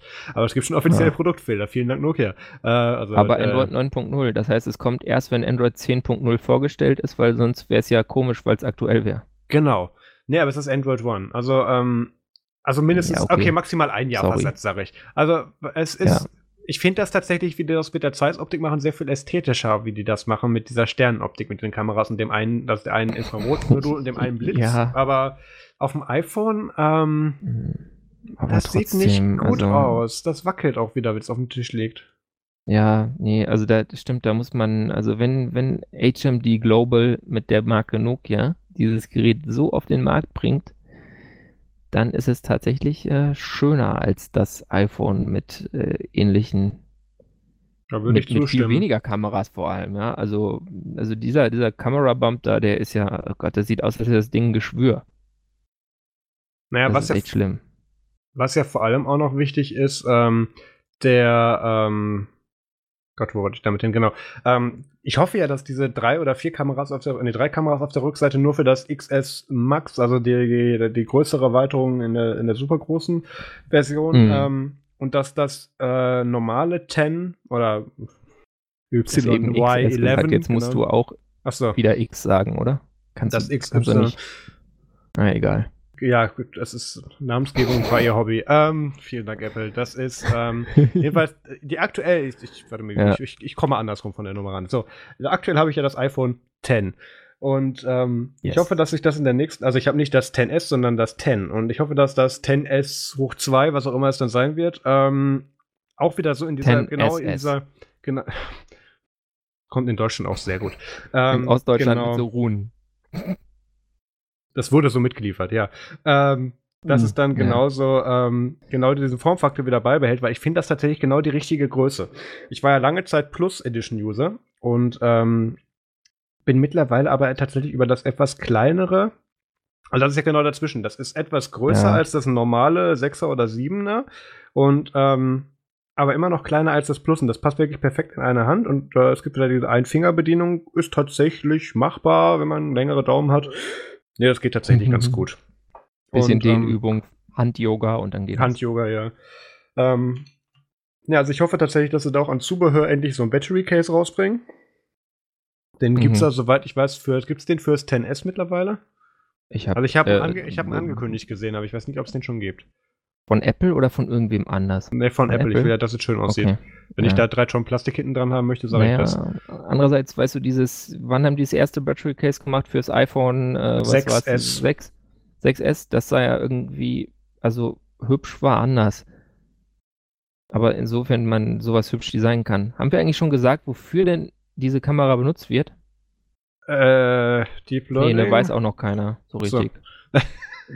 Ähm, also es gab ja, es gab ja in den letzten Jahren tatsächlich einige interessante Ansätze für Kameratechnologien in den Mobilgeräten. Ähm, einerseits gab es ja einerseits den, ähm, ich glaube, Huawei hat den, glaube ich, mitgemacht. Da gab es ja einerseits so einen Laserprojektor Ja. beziehungsweise Sensor, wo du wirklich einen halt einen stufenlosen und immer genauen Fokus machen konntest, weil der halt mit Laser den Abstand gemessen hat, also sehr simplifiziert darauf die Ja, das- ungefähr hinaus. Ja. Ähm, dann gab es ja in der Anfangszeit, wo es gerade mit damals ZTE und so weiter zum ersten Mal nach dem iPhone 7 dann diese Dual-Kameras aufkamen. Oder als die Leaks der Dual-Kameras vom iPhone 7 kamen, alle anderen gesagt haben, wir brauchen jetzt noch schnell vor dem Release ein Gerät, was auch so aussieht.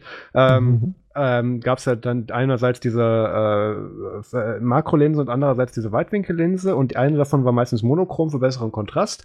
Und ähm, jetzt ist natürlich die Frage, also ich, ich sehe keinen Lasersensor beziehungsweise oder auch keinen Infrarotsensor auf der Rückseite von dem, von dem Gerät, was wir da jetzt, äh, was da jetzt geleakt wurde oder zumindest Entwürfe, also Janet Gaskin Ja. hat da auch einige zugemacht. Ähm, ich nehme nicht an, dass es einen Laserprojektor hat, obwohl Fokussierung bei iPhones tatsächlich oder iPhone-Kameras tatsächlich nie wirklich ein Problem war.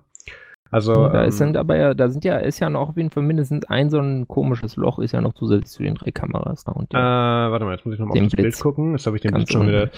Yeah, warte mal, der, der, der Blitz ist der Blitz. Äh, warte mal. ja, Ach so, unten ähm, ist noch nee, Ding. nee, nee, das, nee, nee. Aber ist was anderes, ne? Das ist das Mikrofon. Äh, Auch Auf- beim auf iPhone 10. Kamera? Ja, Echt? auch Ist beim iPhone 10 Mikrofon? ist auf dem, auf dem? Kameraband, genau. okay. Damit du das, musst du ja machen. Sonst Ja, würdest du es ja mit einem Case ver, ver, ver, äh, verdecken. aber ist das, das so in diesem Cutout groß, drin meine Güte, dass die da nach einem riesen Also ich halte gerade mein aus- iPhone daneben. Es ist ein Ticken größer, als ich mir das vorstellen Ja. könnte. Aber also da könntest es kann schon auch sein, irgendwie so einen Laser oder irgendwas reinpacken. Ne, es kann aber auch sein, dass das hier jetzt ähm, wieder ähnlich wie bei den iPhone XS Max und der 10, 10a ist, dass es halt ein äh, Stereo-Mikrofon ist.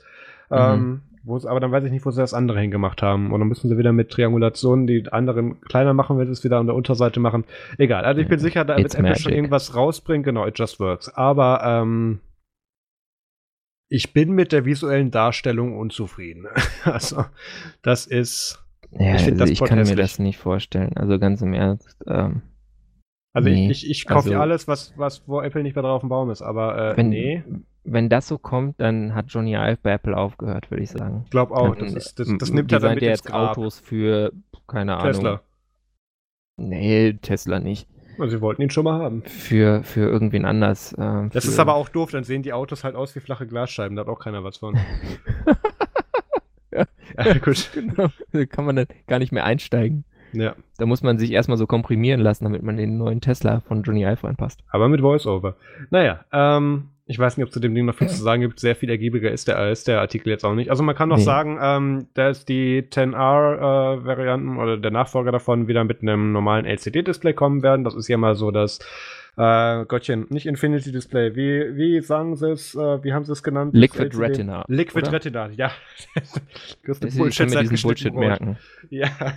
Ähm, und übrigens, ja genau, jetzt weiß ich es wieder. Es gibt auch interessanten, also Vergecast Dank weiß ich ja die Definition jetzt von, von Liquid Retina. Ähm, das Oh hat Gott. nicht viel mit der darunterliegenden äh, Panel-Technologie zu tun. Also es kann auch ein OLED sein, ist egal. Ach nee, da haben wir einen anderen Namen für. Aber es muss nicht zwingend mit LCD zu tun haben, weil ähm, das neue MacBook Air hat auch so eins. Und das ist, äh, nee, Quatsch, gar nicht wahr. Die neuen iPads haben auch so eins, obwohl sie, äh, obwohl, glaube ich, eine Variante, nee, da ist kein OLED-Display dabei. Ist auch egal. Jedenfalls, ähm, der Punkt ist, weswegen die dann ähm, Liquid Retina heißen dürfen, ist, wenn die abgerundete Ecken haben. Das war die ganze Erklärung. Oh, okay. Ja. Abgerundete Ecken ist Liquid Retina. Äh, Da, ja. da würde ich, da würde, also wenn das der ganze Unterschied ist, würde ich dem auch, Ding auch einen kreativen Namen geben. Das Aber kann ich schon du musst nachvollziehen. ja auch sehen, also wenn du jetzt, ich habe gerade Wasser verschüttet parallel, als ich gemutet war, und die Wassertropfen sind rund.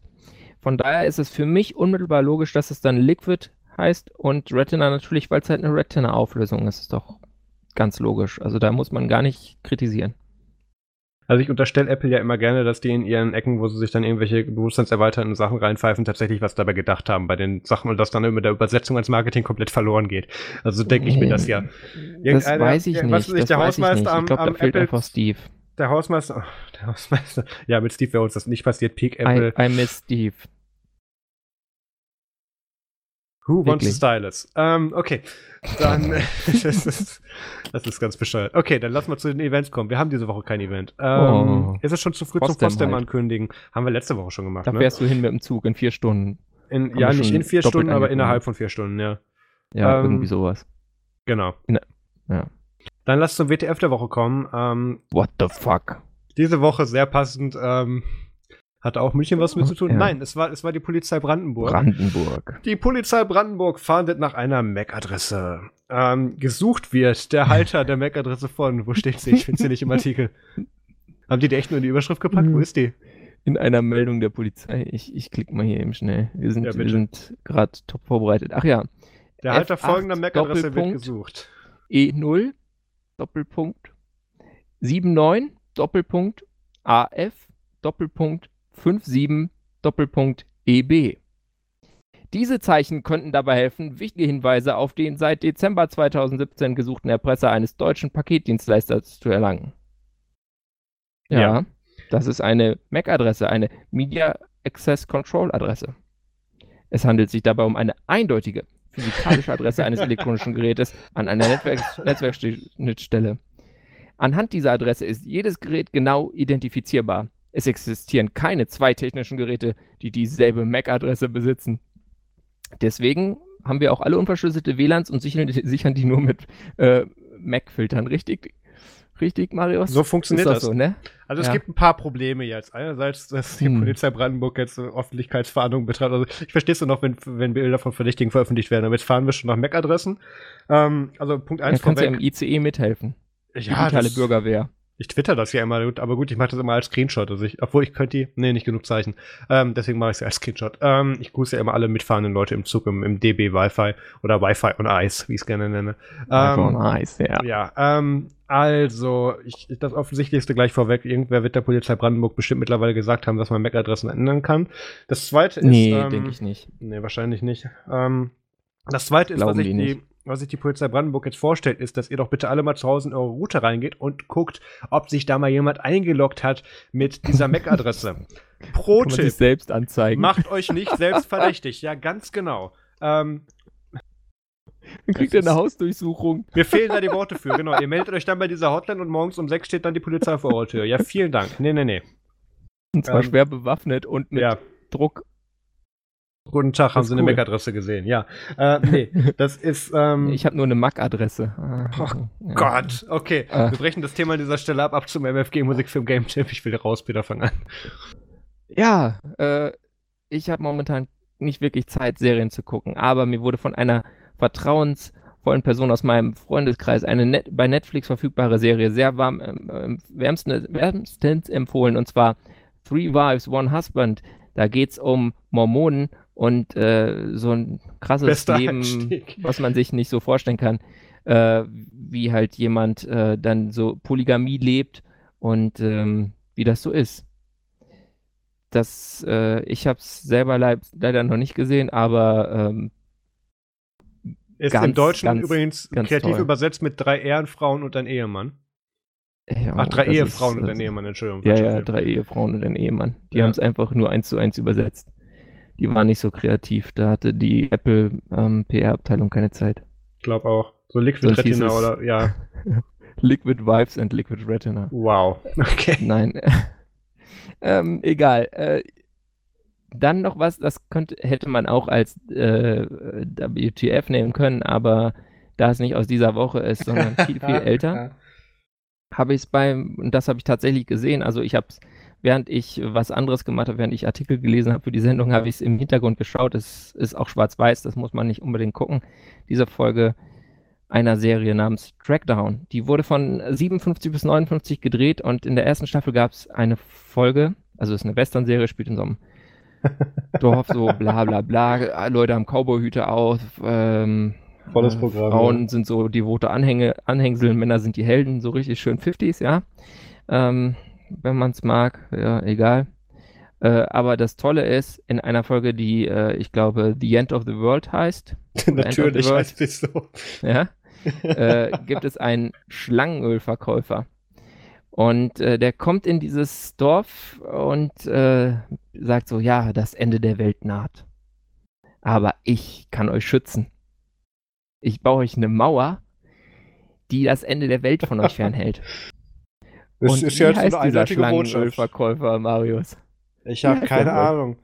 Donald Trump, glaube ich, ne? Das ist Nein, ähm, Walter Trump. Walter Trump. Walter Trump. Und das Lustige ist, die Rhetorik von dem ist, also das sind 22 Minuten, Mhm. kann man sich mal reinziehen. Die Rhetorik ist auch so ein bisschen so ähnlich mit diesem Build the Wall. Das erinnert einen an diese Wahlkampfansprachen aus 2016 von Donald Trump. Äh, da fragt man sich wirklich so, was ist denn da los? Und äh, ja, also wenn man mal was Kurzweiliges, schwarz-weiß äh, aus einer anderen Zeit gucken will, ist das mal vielleicht eine Empfehlung. Was hast du denn? Ja, ich komme immer noch nicht über dieses Video hinweg. Das ist 22 Minuten. Achso, das ist die ganze Folge, okay. Ja, yeah, Ähm, das ist nicht so schlimm. Ich habe da nur Screenshots von gesehen. Ähm, er Wir hat hatten ja auch damals so auch schon gewisse, acht Minuten Werbung. hat pro auch so halbe gewisse, Stunde. Pro halbe Stunde, genau. Also nichts als. Er hat so gewisse visuelle Ähnlichkeit, muss ich doch feststellen. Ähm, Ja, mit seinem Vater vor allem. Also mich erinnert Mhm. der an den alten Trump, aber Ja.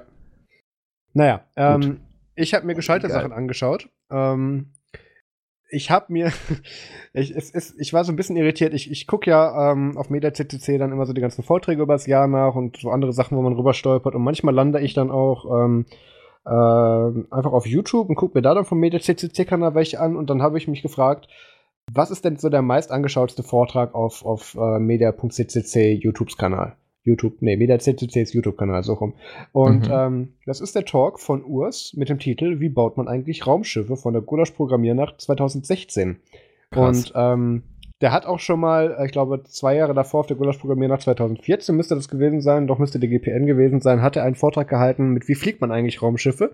Hat dann da an, also der Mann ist irgendwie theoretischer Raumfahrtswissenschaftler und wenn die NASA ihm mehr bezahlt hätte, wäre er jetzt dann Pilot geworden, aber dann hat er dann noch irgendwo anders was gemacht. So ungefähr ist die Story, ich weiß, krieg's nicht mehr genau zusammen.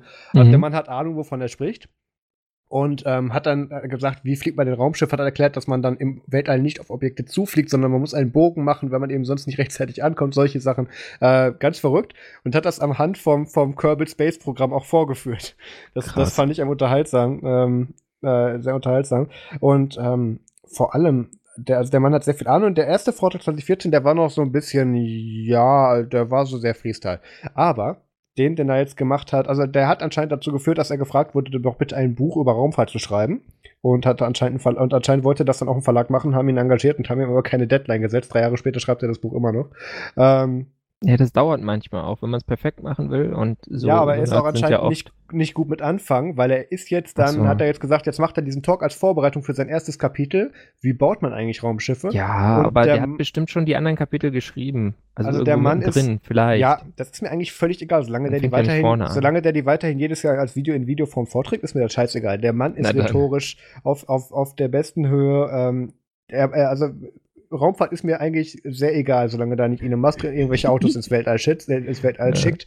Aber der Urs hat das sowas von Das unterhaltsam vorgetragen, auch so mit, ich weiß nicht, hast du den Vortrag mal gesehen, Peter? Nee, aber ich gucke hier gerade auf den, auf den Media CCC-Screen und sorge dafür, dass es nicht losspielt. Und da steht dann so, Anforderungen sind ungefähr wie eine Wurstdose. Luftdicht, Geruch drin, Aliens draußen. Und das klingt ja schon mal richtig vielversprechend. Also, der, der ich glaube, ich werde mir den heute Abend auch nochmal angucken. Der kann auch super nebenher laufen. Der, der tut dann da auch noch eben mehr so Stories mit rein, äh, ähm, mit, mit einfließen lassen, warum sie jetzt dann wahrscheinlich die Russen dann Sojus abkoppeln von der ISS und dann irgendwann wahrscheinlich ihr eigenes Ding machen. Und die ISS hat halt leider kein Fahrmodul, schade, doof gelaufen. Ähm, Mhm. Also super viele lustige Sachen mit drin und ähm, auch der, der macht das tatsächlich interaktiv. Es kommen auch manchmal so Einrufe aus dem Publikum mit dazu, die dann auch ganz sachlich beantwortet. Ähm, also den Vortrag kann ich empfehlen. Der hat mich super unterhalten für ein Thema, was mich absolut nur interessiert. Und dann hat er, glaube ich, dann ist halt, das zeigt, wie gut dieser Mann vortragen kann. Also das habe ich super großen Respekt vor, vor allem, weil ich das nicht kann. Ähm, dann habe ich äh, Berlin Station Staffel 3 angefangen. Die läuft jetzt gerade auf Netflix wieder Berlin los. Ähm, Station. Genau. Ähm, ich weiß nicht, hast du die ersten beiden gesehen, Peter? Ja, das ist doch dieses Ding da, in der, äh, wo die da in der Botschaft sind Genau. und dann das- passieren das- immer so die Sachen. CIA Station in Berlin, Genau. aber nicht, wie man jetzt denken konnte, Nachkriegszeit, sondern wie sie auch Nee, heute dann in Anbetracht auf. Snowden. Ähm, die zweite Staffel ist eine einzige Persiflage zur AfD, was sie damit Mhm. machen und, und äh, bringt halt den rechten Terror so ein bisschen, äh, porträtiert ein bisschen und kommt da erschreckend nahe dran, bis auch manchmal nicht Ja. nah genug wahrscheinlich. Ähm, Ein bisschen AfD und NSU. ne? Also, also die haben halt die, Untergrund die haben halt auch. die Parteiperspektive für Deutschland genannt, PFD. Das, das fand ich Mhm. schon gut. Ähm, ja. Und jetzt Staffel 3 ist so ein bisschen der Estonia-Konflikt mit Russland und so. Ähm, das, also geht so ein bisschen in die andere Richtung, aber auch wieder viel mit. Also es ist so ein bisschen die andere Agentenserie, die sehr viel rauer und sehr viel ähm, mehr wie eine Doku wirkt, als tatsächlich irgendwie jetzt irgendwie eine Serie dazu. Also das ist, ist finde ich, sehr gut gemacht. Die Folgen machen auch untereinander Sinn.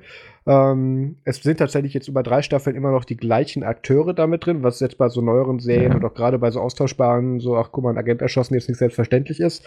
Ähm, es, es spielt auf einer sehr großen globalen Ebene, aber ähm, was mich halt so fasziniert ist, da ich jetzt eben ein halbes Jahr in Berlin gewohnt habe, ähm, so jede Schritte Szene, haha, da war ich schon mal, da stand ich schon mal oder so. Ah ja. das ist, ja. ja. das macht Ja, dann immer das sehr viel cool. Spaß. Und vor allem, wenn die dann um die Ecken gehen und ich sage, haha, da, das ist da nicht um die Ecke und solche Sachen.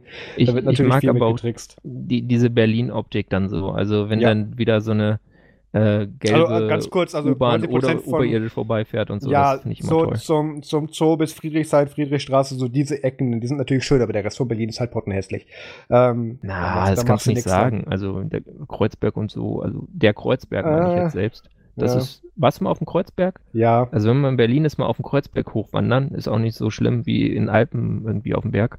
Würde ich nicht empfehlen. Ich würde tatsächlich den Teufelsberg empfehlen, wo die alten Abhörstationen noch stehen mit den Ja, Radioantennen. das ist auch ganz gut. Aber wenn Ja. man jetzt, wenn man jetzt mehr so irgendwie da im äh, Friedrichshain ist oder so und jetzt nicht da ewig da bis zum Dings mit der S-Bahn fahren will, weil die vielleicht wieder nicht funktioniert oder so, kommt ja schon mal vor in Berlin, dass was nicht funktioniert. ist äh, dann äh, ist also wirklich so ein, einfach mal äh, so durch den, auch, auch hier durch den Dingspark, wie heißt der, Park am Gleisdreieck gehen und dann auf den, auf den Kreuzberg rauf oder aufs Tempelhof, übers Tempelhofer Feld mal laufen, äh, den alten Flughafen, da sind teilweise so Gärten und so jetzt. Mm, Das ist schon, also das ist auch ganz schön, irgendwie mal, wenn man mal so kurz abschalten will und so raus aus diesem Stress dieser pulsierenden Großstadt. Ja. Nochmal ganz kurz zu äh, Berlin Station. Ähm, ich gucke die Serie natürlich auf Englisch. Ähm, Ja, auch weil, du halt, weil du halt genau weißt, welcher dieser oder genau raushören kannst, welcher dieser Schauspieler phonetisch Deutsch gelernt hat oder seine Sätze Oh gelernt ja, hat. das ist großartig. du dann manche halt einfach gar nicht verstehst. Und dann so gucken, ich mache nochmal Untertitel an, spule nochmal zurück. Ach, das sagt der. Ja. Ähm, Ja, ja. ich, was, ich so ein bisschen, was ich so ein bisschen schade finde, also ich finde, die Serie ist auch von den Übersetzungen her super gemacht, ähm, und auch von den Dialogen her klasse gemacht und auch die Schauspieler sind alle sehr gut. Also Teile mussten nachsynchronisiert werden. Ich habe mir dann, ich habe mir da das Making-of durchgelesen tatsächlich. Das sieht man nicht in der Staffel, absolut nicht, haben die super Sounddesign gemacht. Aber so ein bisschen Kritik, die du halt wirklich nur machen kannst bei einer amerikanischen Serie, die in Deutschland spielt, die du als Englisch verstehender, aber als deutscher Muttersprachler anguckst, wo, also du hast nur unter diesen Umständen dieses Problem. Ähm, oh Gott, dass ja, du halt Deutsch genau- da, oder? Genau, dass, dass, dass die halt die Drehbuch, beziehungsweise die, die, ähm, die, die Sätze, die die deutschen Leute sagen, die wurden von einem Amerikaner vorgegeben und das wurde dann gut ins Deutsche übersetzt, aber du hörst genau raus, diese Formulierung würden wir im Deutschen so nie sagen, aber du hast genau im Kopf, ach so heißt das auf Englisch, wo diese Formulierung viel mehr Sinn ergeben würde.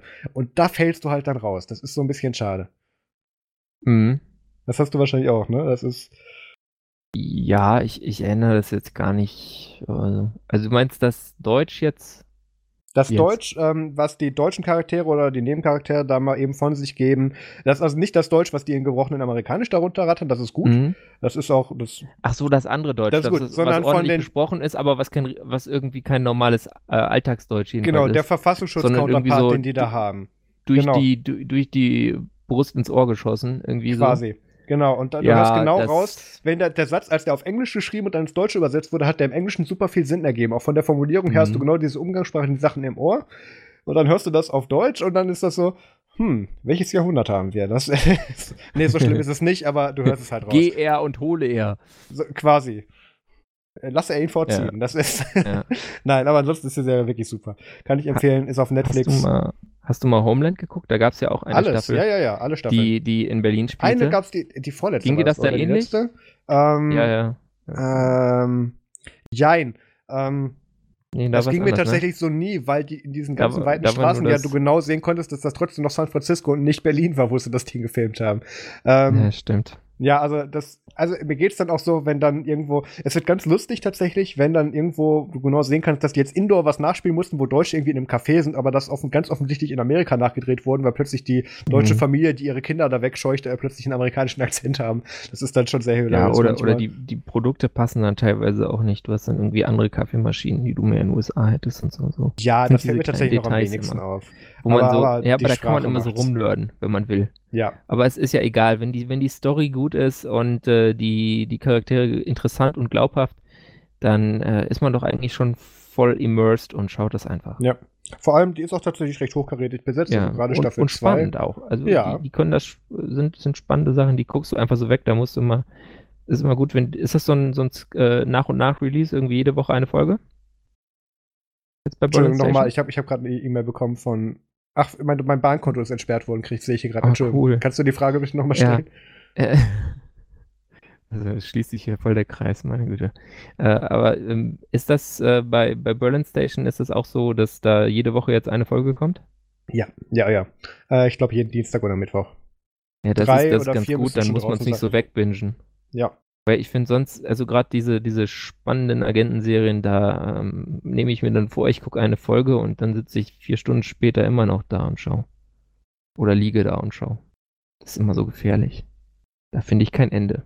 Finden wir denn jetzt ein Ende? Marius?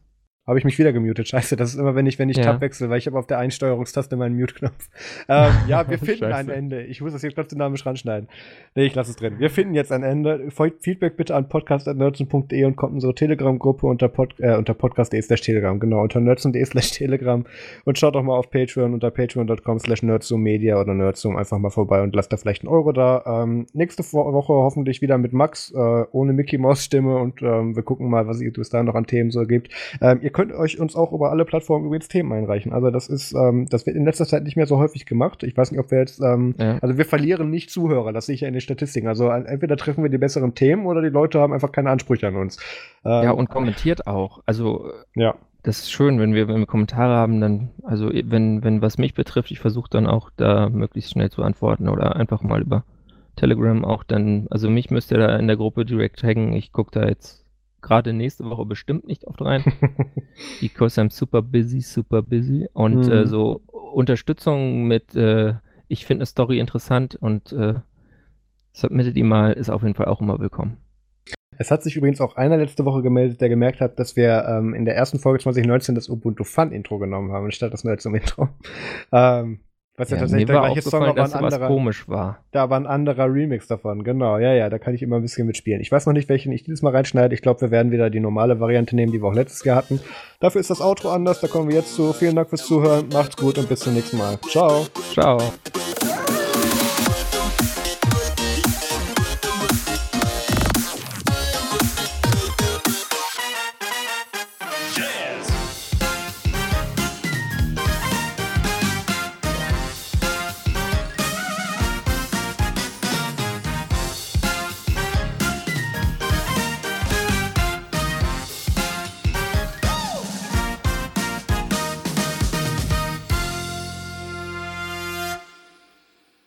Weißt du noch die Worte, mit denen du die Folge verwe- verwenden musst? Oh Gott. Das setzt mich jetzt aber unter Druck.